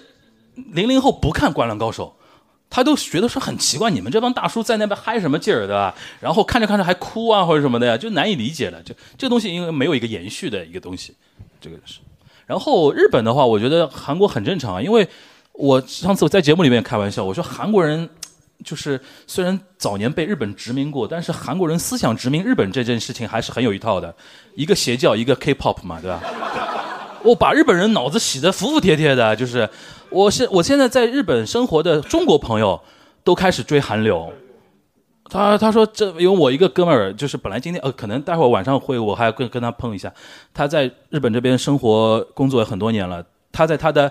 太太的影响下，他太太也是中国人，就是影响下开始看韩流。上次他们去看那个韩流演唱会之前。呃，他说去之进去之前，他说：“哎呀，这种东西我不要看，你就随便看看吧。”去去完之后说：“哦，Lisa 好漂亮啊！” 就这样的呀，就是他会真的会非常强烈的那种洗脑的东西是会有的。所以说，因为这个事情，我觉得很多人对于韩国开始有兴趣，而是而且你知道，现在很多日本女生每个月都要飞韩国，一个是医美，一个就是 K-pop。对，医美就是补针啊，补针。医美的价格大概韩国是日本同样类型的东西的三分之一到四分之一嘛，他会觉得说这个机票钱就回来了，去补补下针那种东西，这个可能对于未来的东亚的三国的结构、地壳变动的那些东西可能是会有影响的，这个也是我们长期会观察下去的一个点，好吧？这个我觉得很正常。K-pop 真的是韩流这个东西真的是好要好好研究，但是我们现在国内就是说，嗯，OK，你你懂的对吧？哎，你好，你好，可能需要你到前面来一点，方便吗？嗯，大家好，呃，呃，首先我想说一下，我在日本五年了，然后最近特别喜欢 New Jeans，New Jeans 赛高，嗯，呃，New Jeans New Jeans 是比 Black Pink 更要年轻一点的一个团啊。对对对对对。前段时间有一个新闻，就是梁朝伟去了他们的 MV 的拍摄，对对对，New Jeans 的一个那个。大家都可以去 YouTube 上支持一下点阅。然后又来一个 manager 吗？New Jeans 不需要 manager 吧？OK OK OK。然后就想从两位老师一开始说的那个 A 嘎啊电影的啊喊他哦电影的开头，然后想说一下最近日本的变化吧。一开始两位老师说去看了那个啊 Kimidashi wa do ike luga mada 啊 no 还有那个叫啥来着怪物 Monster 啊那个开布兹啊，然后看两个。两位老师有没有去看 Godzilla minus 一点 zero？看了，我看了。沙青青老师觉得那个电影里面有没有夹非常多私货？呃。山沙沙老师，你你先把他你你问你问题全部问完，然后沙老师统一答复啊。就是那那个电影里面，我给大家讲一下讲了些什么。虽然是题目是哥斯拉，但是它里面讲了什么 GHQ 啊，然后还讲了对于军国主义该如何理解呀，夹了非常多私货。就是看了那个电影以后，我就觉得，其实是在日本的表达还是有多种多样的方式的。也可能是因为我们在东京，所以说更能感受到这个点。所以说，我觉得日本整个来说可以把。日本分成东京和其他城市嘛，这相信大家都能理解这个样子。但是在东京的话，我觉得反而是比疫情前有更多的机会了。特别是国际交流再开之后，反而是外面的信息更容易的进来。而且现在东京大家也能看到，像喜贝亚什么的都在进行再开哈兹，就是在进行再改造这个活动当中。所以说，我觉得将来如果大家想留在东京的话，首先把日语和英语一定要学好。然后，但是慢慢就一定会有更多的工作机会的。但是很可能就是跟国内。经济什么没什么关系的计划，我觉得是这个样子的。所以说，就是从电影，然后一直到日本的一个最近发展，就是这样一个简单的问题。谢谢。呃，那个《g o 的 Minus One》我看了，对，因为我不知道大家对这个导演是不是了解，山崎 Yamazaki，就是他拍过几几部很有名的电影，也都是大卖作片，一个三丁目的夕阳啊，怀旧昭和情怀，还有一个永远的零，对吧？我们国内认为是军国主义大毒草的，就是都是同一个人拍的，对吧？我我我当时看《麦纳斯湾》的《麦纳斯湾》的时候，我看着看着就觉得，哎呦，我觉得山崎导演是不是是不是就是又又要拍成一部《永远的零》了，对吧？后来最后结果，我觉得还是收住了，就拍回三三丁目的夕阳了。但但总体来说，我觉得电影，我就我觉得观感还可以，我觉得挺好的。他就是把那个哥斯拉嫁接到了一个战后日本的这样一个背景当中去。虽然有很多私货吧，而且这个电影我觉得在在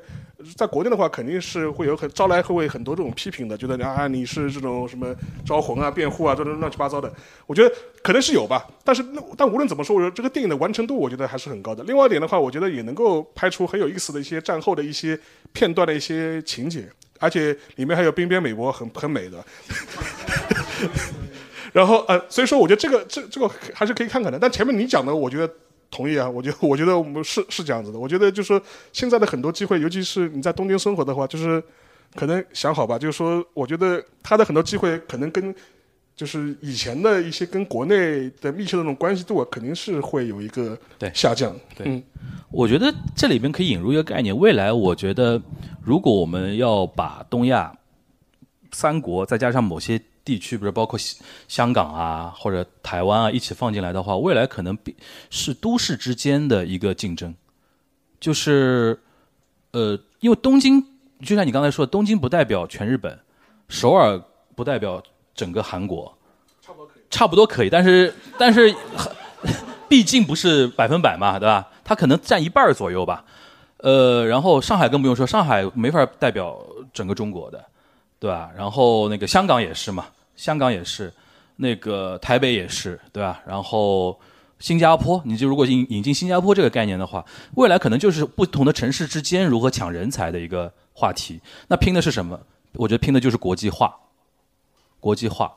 不光是你外企有多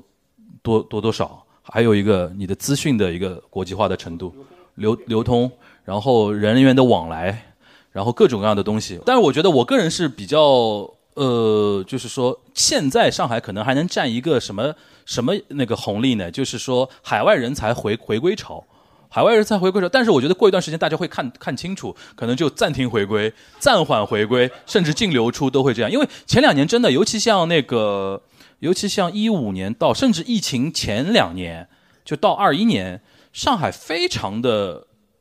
多的是海外留学回来的一批人，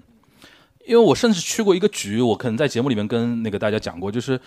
有有一次我去一个江苏的一个呃一个，他原来就是我叫一个，他是我叔叔辈吧，他原来是在江苏江苏省内的一个官僚系统里边当官的，然后后来已经出来之后，在房地产系统里边做，然后他就成为他江苏省内一些小地方地方政府的一些。官员的小孩在上海生活的时候的一个像家长一样的，他经常会照顾他们。然后呢，有一次我去去那个局，大家一起吃饭，然后我就觉得说，哇，我说所有的人都是江苏一些小城市的一些官员的后代，所有人都在北美啊、英国啊留学回来的，然后所有人都在上海，在华泰证券里面工作，因为华泰证券是江苏省的，对吧？然后我说，我说这个局好好玩，然后所有的人在桌上聊的一个话题就是在上海买房的话题。当时是二一年嘛，现在我不知道他们是怎么想的啊，就是，就是或或者说未来会不会怎么样？就是说，但但当时你看那种，因为很容易理解嘛，就比如说你的父母把你培养出去了，然后回国回国之后，不可能呃不可能让你回到身边吧，因为会觉得小地方你也待不住，或者说怎么怎么样，他们对你的预期也不是这样。然后最起码要去南京，对吧？好一点嘛，去上海。但是但是如果你真的是海外留学生回来的话，你比较过北上广深的话，大家是。更容易接受上海，因为这生活的那个 lifestyle 可以稍微近近一点，大家愿意这一波红利，现在可能还会有一点点。这个我觉得未来在城市间的竞争里边，我是觉得说比较不看好。这里边呢，的确东京会有它的一个很很独特的一个优势。一方面它的国际化程度够，第二方面呢，它生活的适舒适程度是舒服的。然后再加东西好吃，比首尔好吃多了，肯定对吧？然后再加上一个呢，日本毕竟是一个全民。素质还是比较高，就是说大学大学率很高，然后人才还很聚集的地方，这一点我觉得比新加坡好。新加坡是一个缺乏腹地的一个地方，它主要还吸引说中国大陆去的一些人嘛，对吧？所以说，我觉得东京在这一块的确有很好的一个优势。然后我自己平时做，我跟高磊做那个梵高 Money Talk 的时候，我们都非常看好东京。但日本要解决一个问题，就是它的文化的保守性的东西。你比如说，这这两天我在这边才看到，最近大家在讨论那个，就是呃，来来多谢啊，就是东京的出租车大爷们都要快消失了，大爷们都要退休了。然后现在日本是完完全全的全面的人手不足嘛。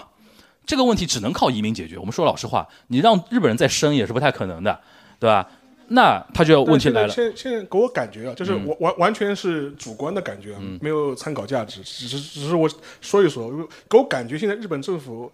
是一种对移民的对移民政策的态度是。只只做不说，就是对 他实际上在做，但是他实但他明表面上他不讲。这里边又是另外一个问题，就是日本政治，这欢迎大家到时候要买我们那个我跟沙老师的一个付费节目啊，已经录完了，现在在现在在火热制作中。我们当我们这个系列叫那个日本首相列传，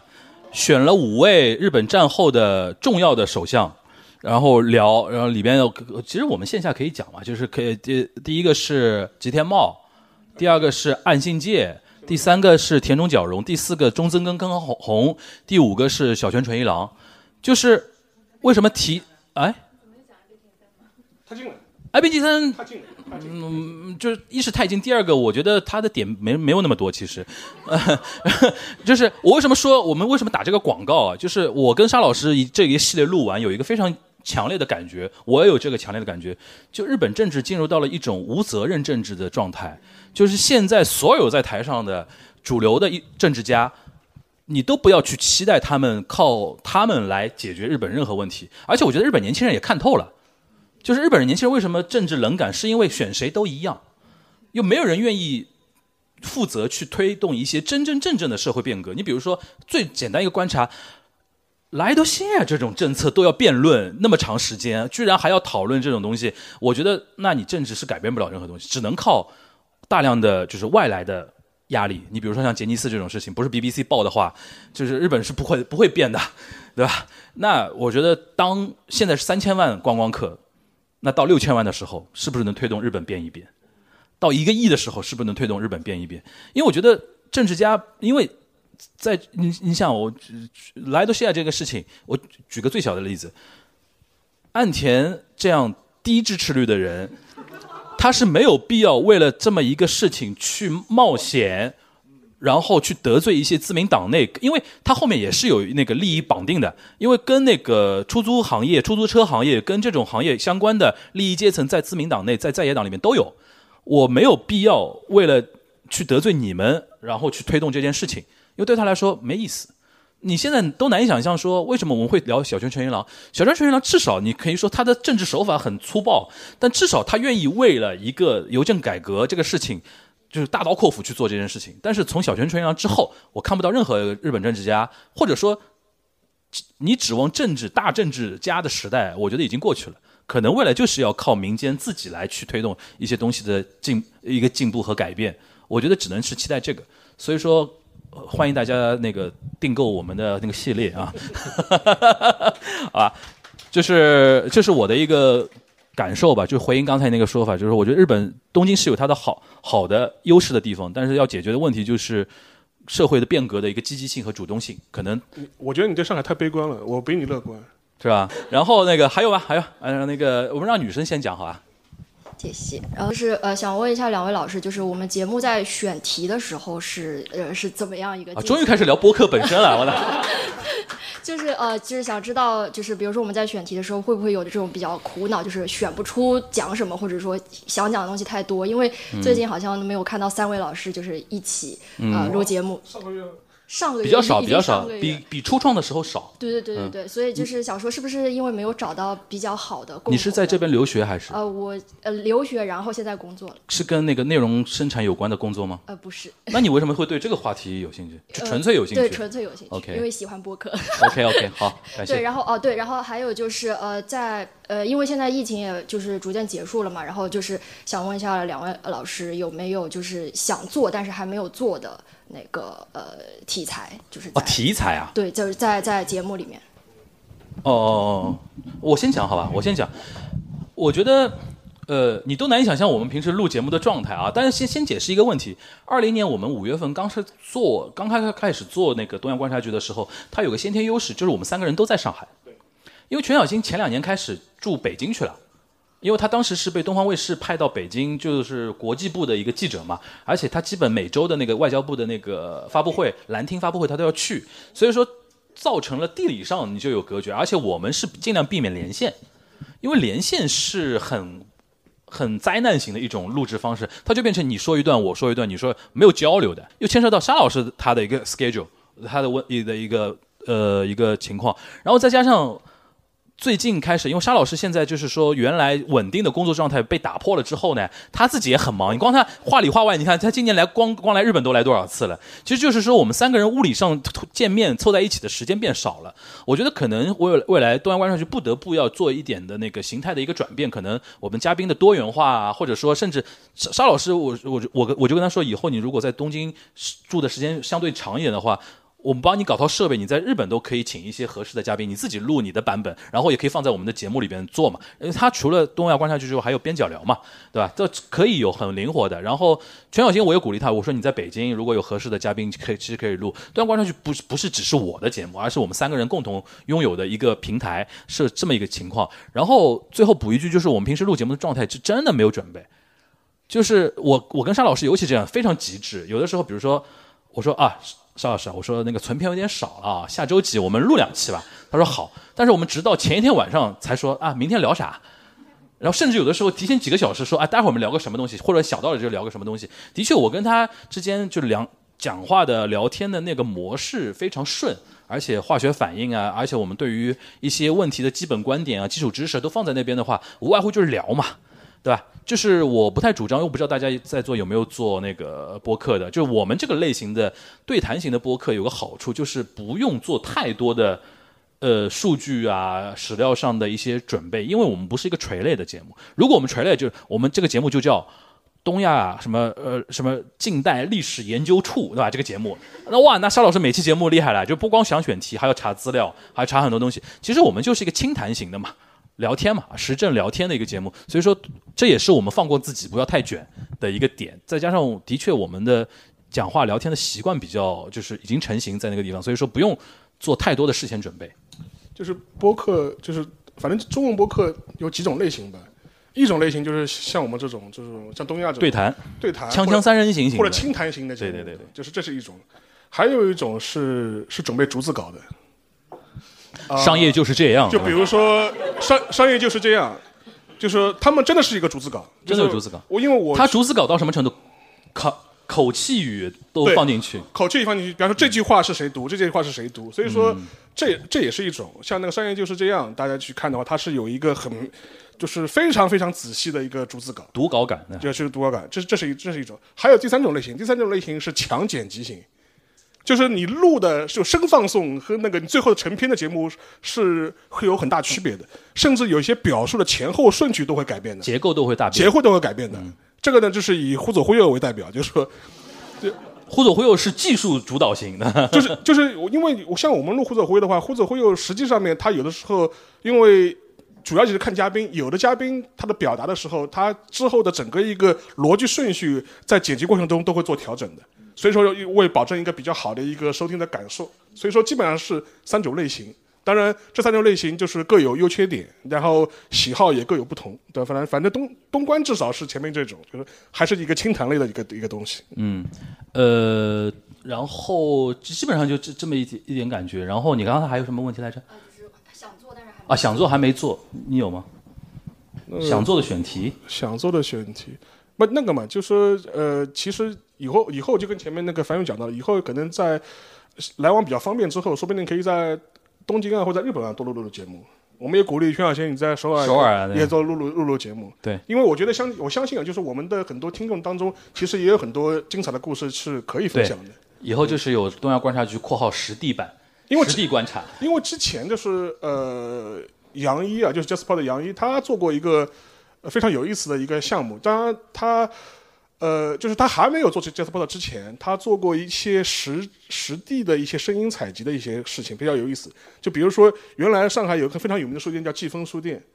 他关门前的时候，他关门的那那天，他又会跑去去做了一个实地的一个 live 的采集，然后做了一个他自己个人的节目抛在他自己的频道上面。嗯，当然，我觉得这是类似这种东西，我觉得就比较有意思，说不定将来可以试试看。对，因为我们实际做播客的感觉是，中文播客或者中国的受众，他非常能够接受锵锵三人行那种类型的节目，但是对于杨一做的那种 documentary 似的一些音频节目，中国观众有点陌生，接受程度没那么高，所以说可能期待未来。有做的很像样的节目更多吧，让大家开辟一下。其实我觉得这个东西就是一个大家看着不新鲜了，就接受它了，对吧？那那种感觉，我觉得。然后，哎呦，那个刚才这位已经举过了。嗯，好，谢谢两位老师。我是一九年来到日本的，然后就是基本是从东亚观察局前几期开始听的。来来日本。然后我就是还是最喜欢东亚观察局，就是正经评论。嗯。然后就是结合我直男听众都这样的。呃，对 对是这样。然后结合我对日本的政治一点点观察，然后可以做一点就是之前节目一个小小的注脚吧。嗯。就是我们都知道，去年呃六月七月份，呃安安倍晋三首相是在奈良遇奈良遇刺了，然后是在半年之前，大概是二零二二年的一月份，呃呃安倍晋三在早稻田大学演讲，啊对，当时我去了，啊他还去过早稻田演讲，啊对，他去过早稻田，我们我们当时没有抗议他吗？当时他做的非常低调，只在校园门口有个很小的一个看板，OK，对，然后。呃，我之前我后来跟啊，你也早大的？呃，对，我在哦，你是学？呃，学当时在早大学日语。哦，OK。哦，然后在我跟我一个东大朋友讲说，他如果来东大后面，我觉得会会可能有些极端学生会做一些什么极端行为。对，这样子。然后就是我谈一下，呃，就当时的一些印象吧。就是今天可能是可能作为一个独家消息。嗯。就是呃，当时安倍晋三来的时候呢。呃，就是我比较印象深刻一点，就是只有学生，然后校长和教授一个都不在。对，呃，对，就是当时是早大有个学生组织叫彭智慧，然后是他和呃一些自民党政治有一些人脉关系，就是当时他来就邀请，作为一个邀请，然后请到他来早田做一个分享。嗯，然后就是，嗯，还有就是就是当时我还记得上面台上站了两个保镖，台下也站了两个保镖。对，但是呃，后来呃，岸田去早稻田大学的时候，好貌似他的校长还去了，但是唯一就是安安倍来的时候他没有去。嗯，啊，就是别的我不讲，然后我就讲呃他一个故事吧，就是他答记者问的时候，有个学生问到一个问题，就是像安倍晋呃首相您的工作做如此出色，就是您认认为自民党以后会有没有？呃，在年轻世代里，呃，里面下一任有望成为首相是谁呢？大家可以猜一下答案是什么？他他说了一个人，他说了对吧？呃，对，他说是高市早苗。我刚想，我脑子里过了一下高市早苗。OK。嗯，对，他说，他说，我我相信他可以成为日本的撒切尔。撒切尔，OK。嗯，当当时台下学生也都笑了。嗯嗯，这是一个，但是到大概。安倍在奈良遇刺过没过多久，后来河野太郎遇到早稻田去演讲了。当时就是刚刚，包括安倍和后来的统一教会的事情被牵扯出来以后，也有学生问了一个问题，就是说如何看待自民党的黑幕政治，以及就是和这些呃统一教会之间不清不楚的这种关系。呃，当时河野太良没有直接回答这个问题，就说，呃，犯罪就是犯罪。呃，不论什么动机，就是他的呃这个犯人的强烈的一呃我们一口咪，然后害死了首相，嗯，就做了这样一个回答。好呀，好。对，这是我的意见。你的个人的经历分享啊。呃，对。然后在这里，我还再问两个老师一个问题，就是我们都知道两位老师涉猎非常广泛，呃，就是在我包括路上我也在听您关于基辛格和冷战这个分享，呃，就是我想问一下两位老师，就是。平时有没有哪些就是嗯信息源是每天必看的？然后工作日的话，每天会有怎样的安排？然后让自己不断呃获得要新的一些信息。好，谢谢。好，我觉得我我先说一个，就是你说那个呃安倍没有呃就是说早稻田校长去啊，然后岸田是有的话，我觉得这个里边可能是在任和前离任的首相的一个区别，因为他因为是离任首相。或者说以前的首相，所以说彭智慧这些社团，萨库鲁是可以去邀请他，然后他也会去。如果是现任首相，基本上是官方会邀请，就是说那个学校有一个什么事儿，然后让他去，因为岸田毕竟是校友嘛，他可能来，但是他规格肯定是有一个一些呃规制的啊，这是可能是这里面的一个问题，并不代表说可能早稻田校长特别头头铁的，就是不不给你不给你面子，这倒这倒不一定，没没有这个必要啊。这我只说一个这个，邵老师讲讲，就是。关于他那个问题那个问题，这个其实我觉得，我觉得没有什么特别的渠道吧。就是我觉得更多的话，还是因为时间比较多的，因为你你你你不成家不成家没孩子，你时间自然就多了，对吧？然后 然后你就可以做很多事情。我觉得我觉得这这可能是个原因，因为这类似的问题，别人也问过嘛。我觉得这可能是一个。另外一个的话，我觉得还有一点的话，我一般会刻意的，就是说在渠就是渠道方面，就是说是尽量保持一个开放的一个状态。我以前讲过，就是我在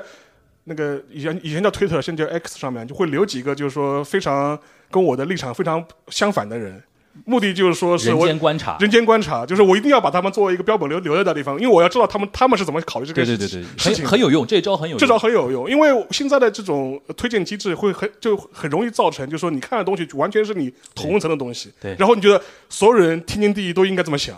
我觉得这个是一个非常要命的东西，所以说我觉得如果你在有一些推荐机制的平台上面获取信息的话，我尽可能就是说是留几个跟你立场完全相反的人。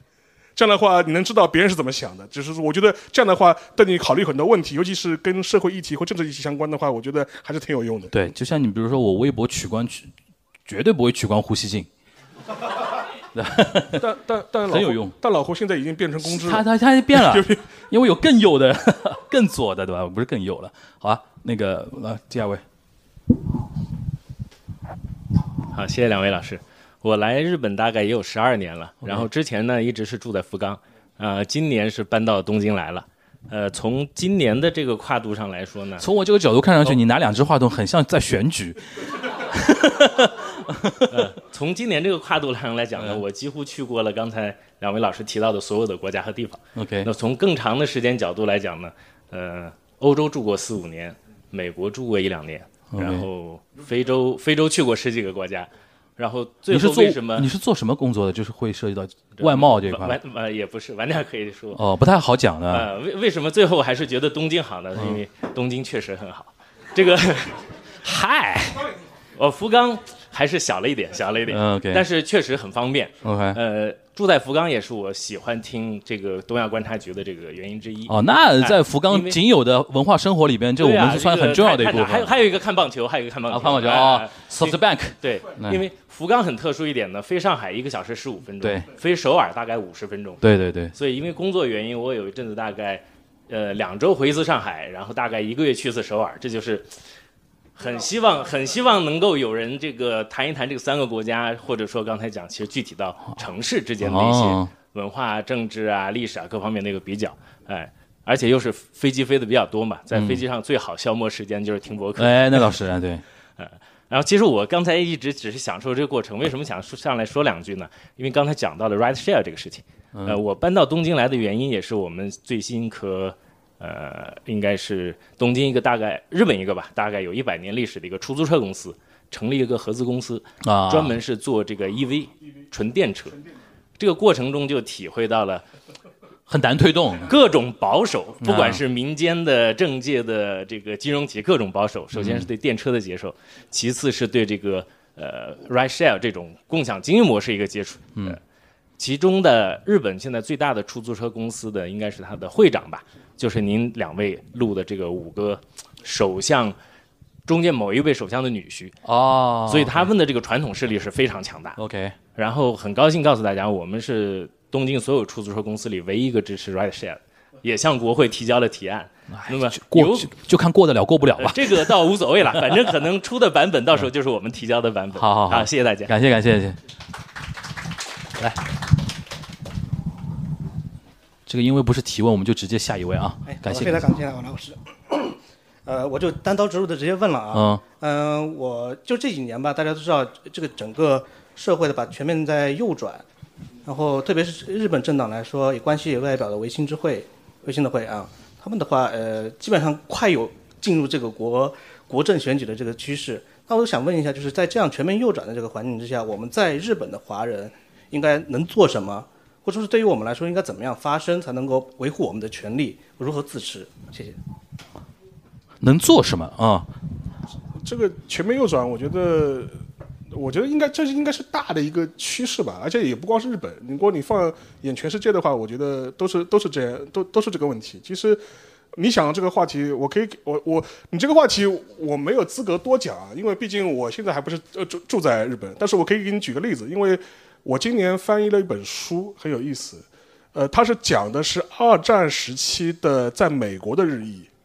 因为当时的话，这批这批在美的日裔都被关进集中营嘛，丢到那个犹犹那个犹他州中西部的沙漠里面去了，日子也很惨。呃，日本也有很多一些文艺作品是拍这批人的。然后这个不这本书非常有意思，这本书里面就说是讲的是当时的这批日裔的呃美籍就美籍日裔的这批人里面，当中有一部分是参军的，加入了美军去打二战的，当中大部分是被送到欧洲战场去了，就是打在意大利啊，在北非啊，跟德国人打。你可以理解嘛？因为你你们这帮亚洲人如果在太太平洋战场上的话，比较尴尬，就是敌友难辨，对吧？但是还有是很有很小一部分人是被送到太平洋战场去的。他们是干什么的呢？他们是做那个情报分析、翻译。然后这个本书就是讲这批人的，这部很小的这这批人，里面讲了很多很有意思的这种故事，就是讲他们一批人，他一方面要在美国忍受呃种族歧视这些这种状态，还有一些开战之后他们被认为是敌国人的这种状态。但另外一方面的话，他又在美军为在为美军服务，但他有的时候，他有的时候他也会很纠结，就是我两边的这种国家这种认同感怎么样去平衡它。然后之前山崎丰子还拍过写过一本书嘛，两个祖国嘛，然后那个也拍过也拍过那个日剧，拍过。然后所以说我当时我翻这本书的时候，我就一个很很强烈的一个感受，就是我讲很简单的讲一讲一个的一个一个人的例子，就是说是当中有一个是冲绳出生的一个日日裔，他是后来在夏威夷长大。后来冲绳战役的时候，他是作为美军被派回冲绳去。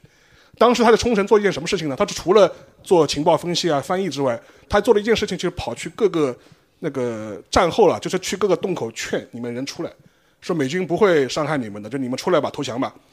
然后他当时就是说，他也不知道他去了多少洞口，喊了多少次话。后来他也他也不觉得他他当时他也没意识到他这个事情到底发挥了多大作用。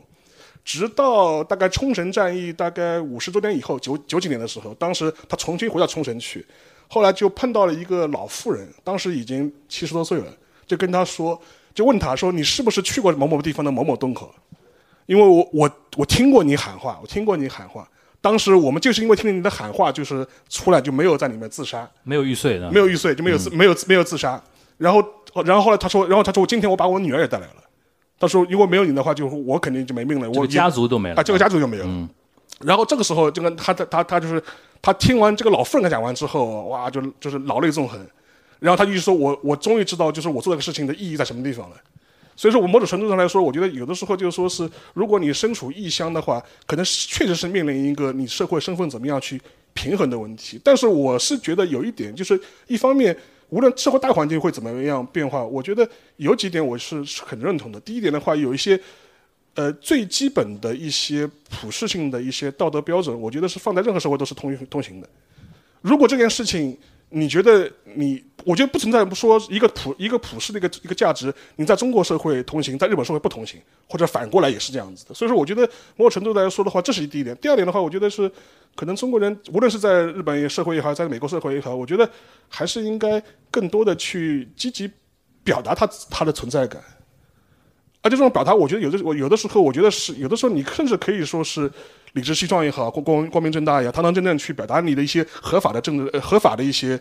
合理的一些诉求和你的一些存在感。同时，你要尊重这个社会已有的一些既有的一些主流的一些价值观，两者之间去如何平衡它？我觉得这可能是不光是在日本的华人吧，我觉得可能在美国、在欧洲的可能地方都华人可能都会面临这样一个问题。嗯，大反正大反正供你参考吧。嗯。我觉得那个你刚才说那个华华人能做什么这个点啊，我觉得需要一个契机把这个问题具体化。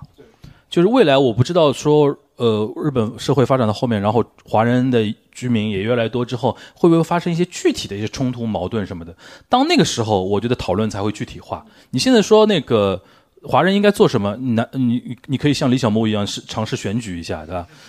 对吧？也能做好像也只能是做这个东西，所以说我是我们觉得现在说不得很很清楚，是因为要发生具体的事情。如果我唯一能联想到的，比如说 head of speech，对吧？对吧？如果面临这种东西的话，那你说这个话的就是傻逼，你不要理他就可以了，对吧？因为至少在日本的传统呃媒体层面、正经媒体层面也不会鼓励这种事情的，对吧？但未来说不定全民 YouTuber 之后，说不定那油管上也是，比如说越右的的越受欢迎，也有可能。对吧？但我很同意那个沙老师刚才说的那一点。我觉得简单讲就是，当你不知道站哪一边的时候，你站人性这一边总归不会有错，至少你心里面会过过得去。还有几位啊？大概一位、两位。那您您是吗？要好，那就两位。好，可以，我们就截止到这边啊。啊，两位老师好。呃，我是怎么说？那个东阳观察局他们应该是第一期我就开始听的。哎，你是怎么接触到的？啊，小宇宙。然后我小宇宙还在内测的时候我就下载了。哦，就内测用户啊。哦，我从内测开始，对我就一直在用。然后我在福冈已经待，我在福冈待了三年多。你们不会今天都是从福冈来的吧？啊，没有，现在在在东京。吓我一跳。对对对，来日本七年多了，三年一半的时间在福冈，一半的时间在东京。嗯哼，嗯，就是。福冈真的很很舒服，真的是非常非常的舒服，非常好的地方啊。然后今天主要的问题是，我想问一个问题吧，就是简单来说的话，就是因为呃，两位老师可能也知道，就是说福冈现在整体的这个经济状态非常的非常的好嘛，因为在不断的改修，然后那越来越多的那个企业开始建那个支部在那个福冈，反正整个经济就算上来，然后地价物价都在上，然后东京这边呢也是能感觉出来这个物价在上，然后工资也在涨。就感觉现在的状态就是从东边到西边嘛，就是东日本、西日本整体一个经济状态就是向上一个状态。那我接下来问题就是想说，那接下来这种经济，喂喂，你就说没问题。嗯，接下来就是说这个日本接下来是不是一会一直好下去？就是当然我说这个问题肯定是一千个人有一千个回答，就是想听两位老师是怎么理解，就是说未来的这个日本的这个经济状态会不会越来越好，以及说是不是这次经济状态就是。这次向上向上那个状态的话，会不会是只是暂时性的？想听一下两位老师的意见。嗯嗯，就这些。好，这个这问题太大，我们也不敢讲的。这个，因为我觉得是这样，就是说，呃，大环境来讲的话，一个国家总有周期。对吧？然后从日本来讲的话，它失去了三十年，失去到现在，有一些反弹也是很正常的。然后再加上它有一些底子还在那个地方，比如说人才啊，然后经济的规模啊，然后一些基本的东西吧，还在那边。它迎来这一波呃后疫情时代的红利，我觉得是无可厚非的，也在也踩在周期上。然后它唯一需要解决的还是国内的一些，比如说人口老龄化的一些问题啊什么的。这但这个东西还是要靠移民，这个没问题。那我觉得最主要就是说。我们作为个体上来讲的话，你怎么来为自己的未来的生活做预设预设？你要过怎么样？哎，你要过怎么样的人生，对吧？哎，我我觉得，所以说，我觉得那那部电影的名字，中国这个东亚人肯定都能感受到，因为我们永远活在一种不安和焦虑过程中，就是人生应该怎么怎么样啊什么的。我觉得这一点的话，可能每个人个人都有自己的职业规划也好，怎么样的东西也好，很难给出一个具体的一个东西。然后我我不知道沙老师怎么看这个话题。呃，就是今年有一个新闻，就是说那个德国的经经济总量，就是按美元计价的话，就超越了日本嘛。对。然后当时日本国内一帮媒体还在那震惊啊，我们又被德国超过了，我们变 number four 了，我们变 number four 了，我们要完了，就是这种感觉。然后你看简中的很多舆论圈也是也把这个事情当做当做个新闻来讲嘛。你看啊，日本怎么怎么不行了，就属于这种，这种呢，我就觉得这是另外一个另外一个反面，就是就我其实以前我在国内也在很多场合婉转表达过我一个态度，就是说是你说日本泡沫经济之后，它确实是经过了尤其九十年代的这样一个经济的动荡期。但是它至少还是维持了它经济总量一直是在第二位，直到二零一零年才被中国超过。而且它在维持一个低增长的情况之下，它还能维持一个社会的基本的一个稳定和更新。这一点的话，实际上面你放在全世界范围的来看的话，都是非常罕见的。你是一个维持低增长的国家，然后你这国家。整体的一个呃国民生产的这个生活质量还是能够维持的。这一点的话，我觉得不光在东方找不到，其实你在欧美，其实你也很难找到这样的类似的这样一个例子。所以说，从这角度来说的话，我是从来不觉得日本的经济它的衰落和它的不景气都是相对的。如果你把它放在一个历史的横向比或纵向比的话，我觉得它都是一个还是一个呃 top 的这样一个状态。当然了，就是说现在日本的其实很长的一个问题，就是包括你前面提到像涨工资啊什么的，我觉得还是还是也是在还债吧。就说是同样的一些，那就是像我们做码农的朋友应该更有感觉的。你同一个工作，你在你在美国拿的工资和在你在日本拿的工资，对吧？差得远了的。然后之前有一个就是朋友也在问嘛，就是就是朋友的朋友，就是就是说他在美国硅谷那边工作了一段时间，然后但他觉得哎工作很累，然后就他又不是很开心，他想换个环境到日本来工作。当时问建议嘛，当时我的第一个建议给他说：“你让你要做好大幅降薪的心理准备，就是你接受啊。”他说：“后来我就觉得，我因为他也比较年轻嘛，当时我的说法就是觉得，就是你年轻人，你花个一两年时间在在日本来换个活法，如果你觉得你在日本虽然工资跟你在美国在在湾区差得非常远，但是你在日本能够找到你的生活的适合你的生活方式，你能够悠然自得，我觉得也挺好的。而且至少你也不会饿死，而且你在你的收入标准在日本的话也算是算是比较高的这种状态。我觉得话更多是从个人选择角角度来说，我觉得更多是从这个角度来来看吧。嗯，另另外一点大，至于宏观的大周期，我觉得也只能看着周期论来讲，这个很难就说是一看而论吧。对，但但是但他他他不他就不他不再是一个非常的那种怎么说呢，存在感非常强烈的一个国家了。他的国民心态，我觉得更多是他就是可能就是，就日本有学者讲过嘛，就是要就是要接受日本成为一个世界范围内的中等强中等中等强国，就是因为日本人明治维新以后的心态就是我是要做世界大国的心态，就就说是我是这种列强之一。但现在你的话就说你现在在这样的定位之中做一个中等强国，说不定对你来说更合更舒服更合适，就是说。啊，大家好，两位老师好，各位听众好。你原来是在国企干过的？不不不，我我是那个九五后，然后今年来到日本，嗯然后之前在那个深圳做过三年左右的那个消费电子领域的工作，嗯然后现在在这个呃樊老师的兄弟校，哦庆英在念书。那不叫那不叫兄弟校，那叫拉一巴鲁狗，拉一巴鲁呢，拉一巴鲁。然后然后插一个题外话，现在在找工作，如果呃那个如果朋友们有合适的工作，还请联系一下我。呃，然后我虽然是九五后，但是非常喜欢那个东爱，然后木村拓哉还有松隆子。哦那不容易的。嗯对，就是可能我在家在东北，然后比上海要晚晚个五六年才介绍接触到。哎，你一说家在东北，你的东北口就开始逐渐控制不住了啊！啊，其实已经控制不住了。来来，然后，呃，我非常喜欢那个，我是从去年我是从，我我是从那个去年阿贝桑阿贝桑那个事情，嗯然后开始关注那个东亚观察局这个播客的，然后最开始只听日本内容 OK 然后后面实在没得听了，然后也韩国也可以了，韩国也可以啊。是最开始我是非常不喜欢听韩国内容的，嗯嗯然后每次都跳过，但后面发现也也很有趣，也挺好玩的对这里也谢谢，主要因为有我嘛，对吧？这是是是是。开玩笑，你继续。然后，然后我也非喜欢非常喜欢那个呃张青老师在边角聊的一些最近的巨人啊，还有那个 巨人，还有那个杨德昌的故事，嗯因为我本身也是个电影迷。然后我我有关于播客有两个问题，哎呃，一个是那个东亚观察局有没有准备做一些比较长一点的节目？因为最近在听电影巨变，它一般都是两个小时、两个半小时左右的。啊，哦，原来他们叫大电影大变。是的，是的。大大变不够了，要变巨变啊！对，就是后面有没有准备做这种两个小时，就是更深入一点的这种节目的呃想法？然后第二个是自己的一个那个私心，就是我想就是最十月份有东京电影节嘛，然后我看了很多电影，然后也希望能针对东京电影节或者是电影人能出一些节目。好，谢谢两位，谢谢。嗯。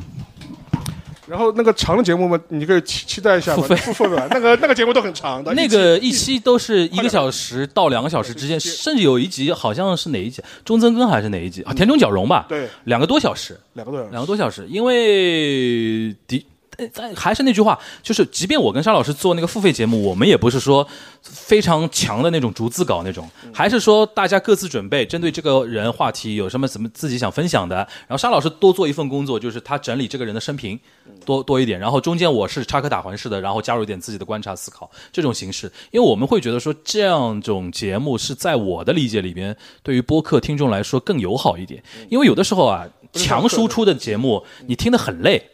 有的时候你走神就完蛋。走神个三四秒钟，哎，他就到下一个知识点了。就是这种事我们会觉得说不要去做这种节目，自己也把自己搞得很累，把听众搞得也很累。呃，这是第一个，就是你可以期待一下，就是就是花点钱嘛，对吧？然后还有一个问题什么来着？电影节电影节的，就是将来有机会肯定会聊吧，因为实际上面以前甚至可将来是不是有机会可以做一些其啊？其实要怪全小琴，他本来还要去采访那个那个奉俊昊的，哦奉俊昊对对的，所以说将来的话看看有没有这种机会了，就是对，这里边那个，比如说我们关于电电影这一块，如果啊，因为我我跟沙老师，我们对于播客的想象不止于是说音频本身了。如果未来做视频版播客和音视频同时做的话，我们不排除说做一些日本人的采采访，这里边就可能有，比如说导演啊，或者说一些电影人的采访，你加字幕嘛，然后我们可能发小红书、发 B 站啊什么的，这也是东亚观察局未来的一个可能的一个方向。然后我们未来可能会拉国内的听友，或者说召集这边听友一起去参加电影节啊，一起去釜山电影节。因为今年我们差点就做这个事儿，因为釜山有找我们说做了一个那个交流活动嘛，我不知道大家有没有听那一期，反正是四个韩国留学生，我我我录了一期，其实那个那一期的是一期投放。它背后是釜山旅游局。我们今年釜山旅游局有跟我们说，他说你那个釜山电影节有没有兴趣？实在是因为他时间太紧，他跟我们聊的时候已经快九月，已经九月了。然后他让我们安排一个十月国庆期间的一个釜山电影节的一个一个团。我说那你虽然韩国人效率接近中国人的效率，我也是知道，但是效率也没那么高的，对吧？因为你像如果日本的就找我们的话，要提前一年跟我们聊这个事儿，因为主要是日本的问题啊，就是类似于像这种活动，因为我觉得两两。呃，开放了嘛？国境开放了，未来我们可以，而且我跟沙老师今年本来想说做一个小团，是去很多日本一些，比如说一些酒酒窖，对吧？然后参访，因为我们那个有一个什么呃好朋友，杯弓蛇影的钱老板，他就有一堆酒鬼的听友，然后我们说我们带着一帮酒鬼去日本的什么威士忌厂啊什么看，啊，像这种非常小众的团，我们其实后后面也会规划，是因为我我比较想做一些。呃，体量小一点的项目，比如说一个周末就能结束的。因为在日本的话，我们不觉得说还需要待一次待非常长的时间去看一些非常经典的地方。因为国内像我们听友很多已经是不是哈基梅德诺霓虹了，他可能已经三该梅勇该梅这样的。他我觉得针对他们，我们会设计一些更好玩的一些东西，这里面可能包括会有那个呃呃电影这一块儿好吧？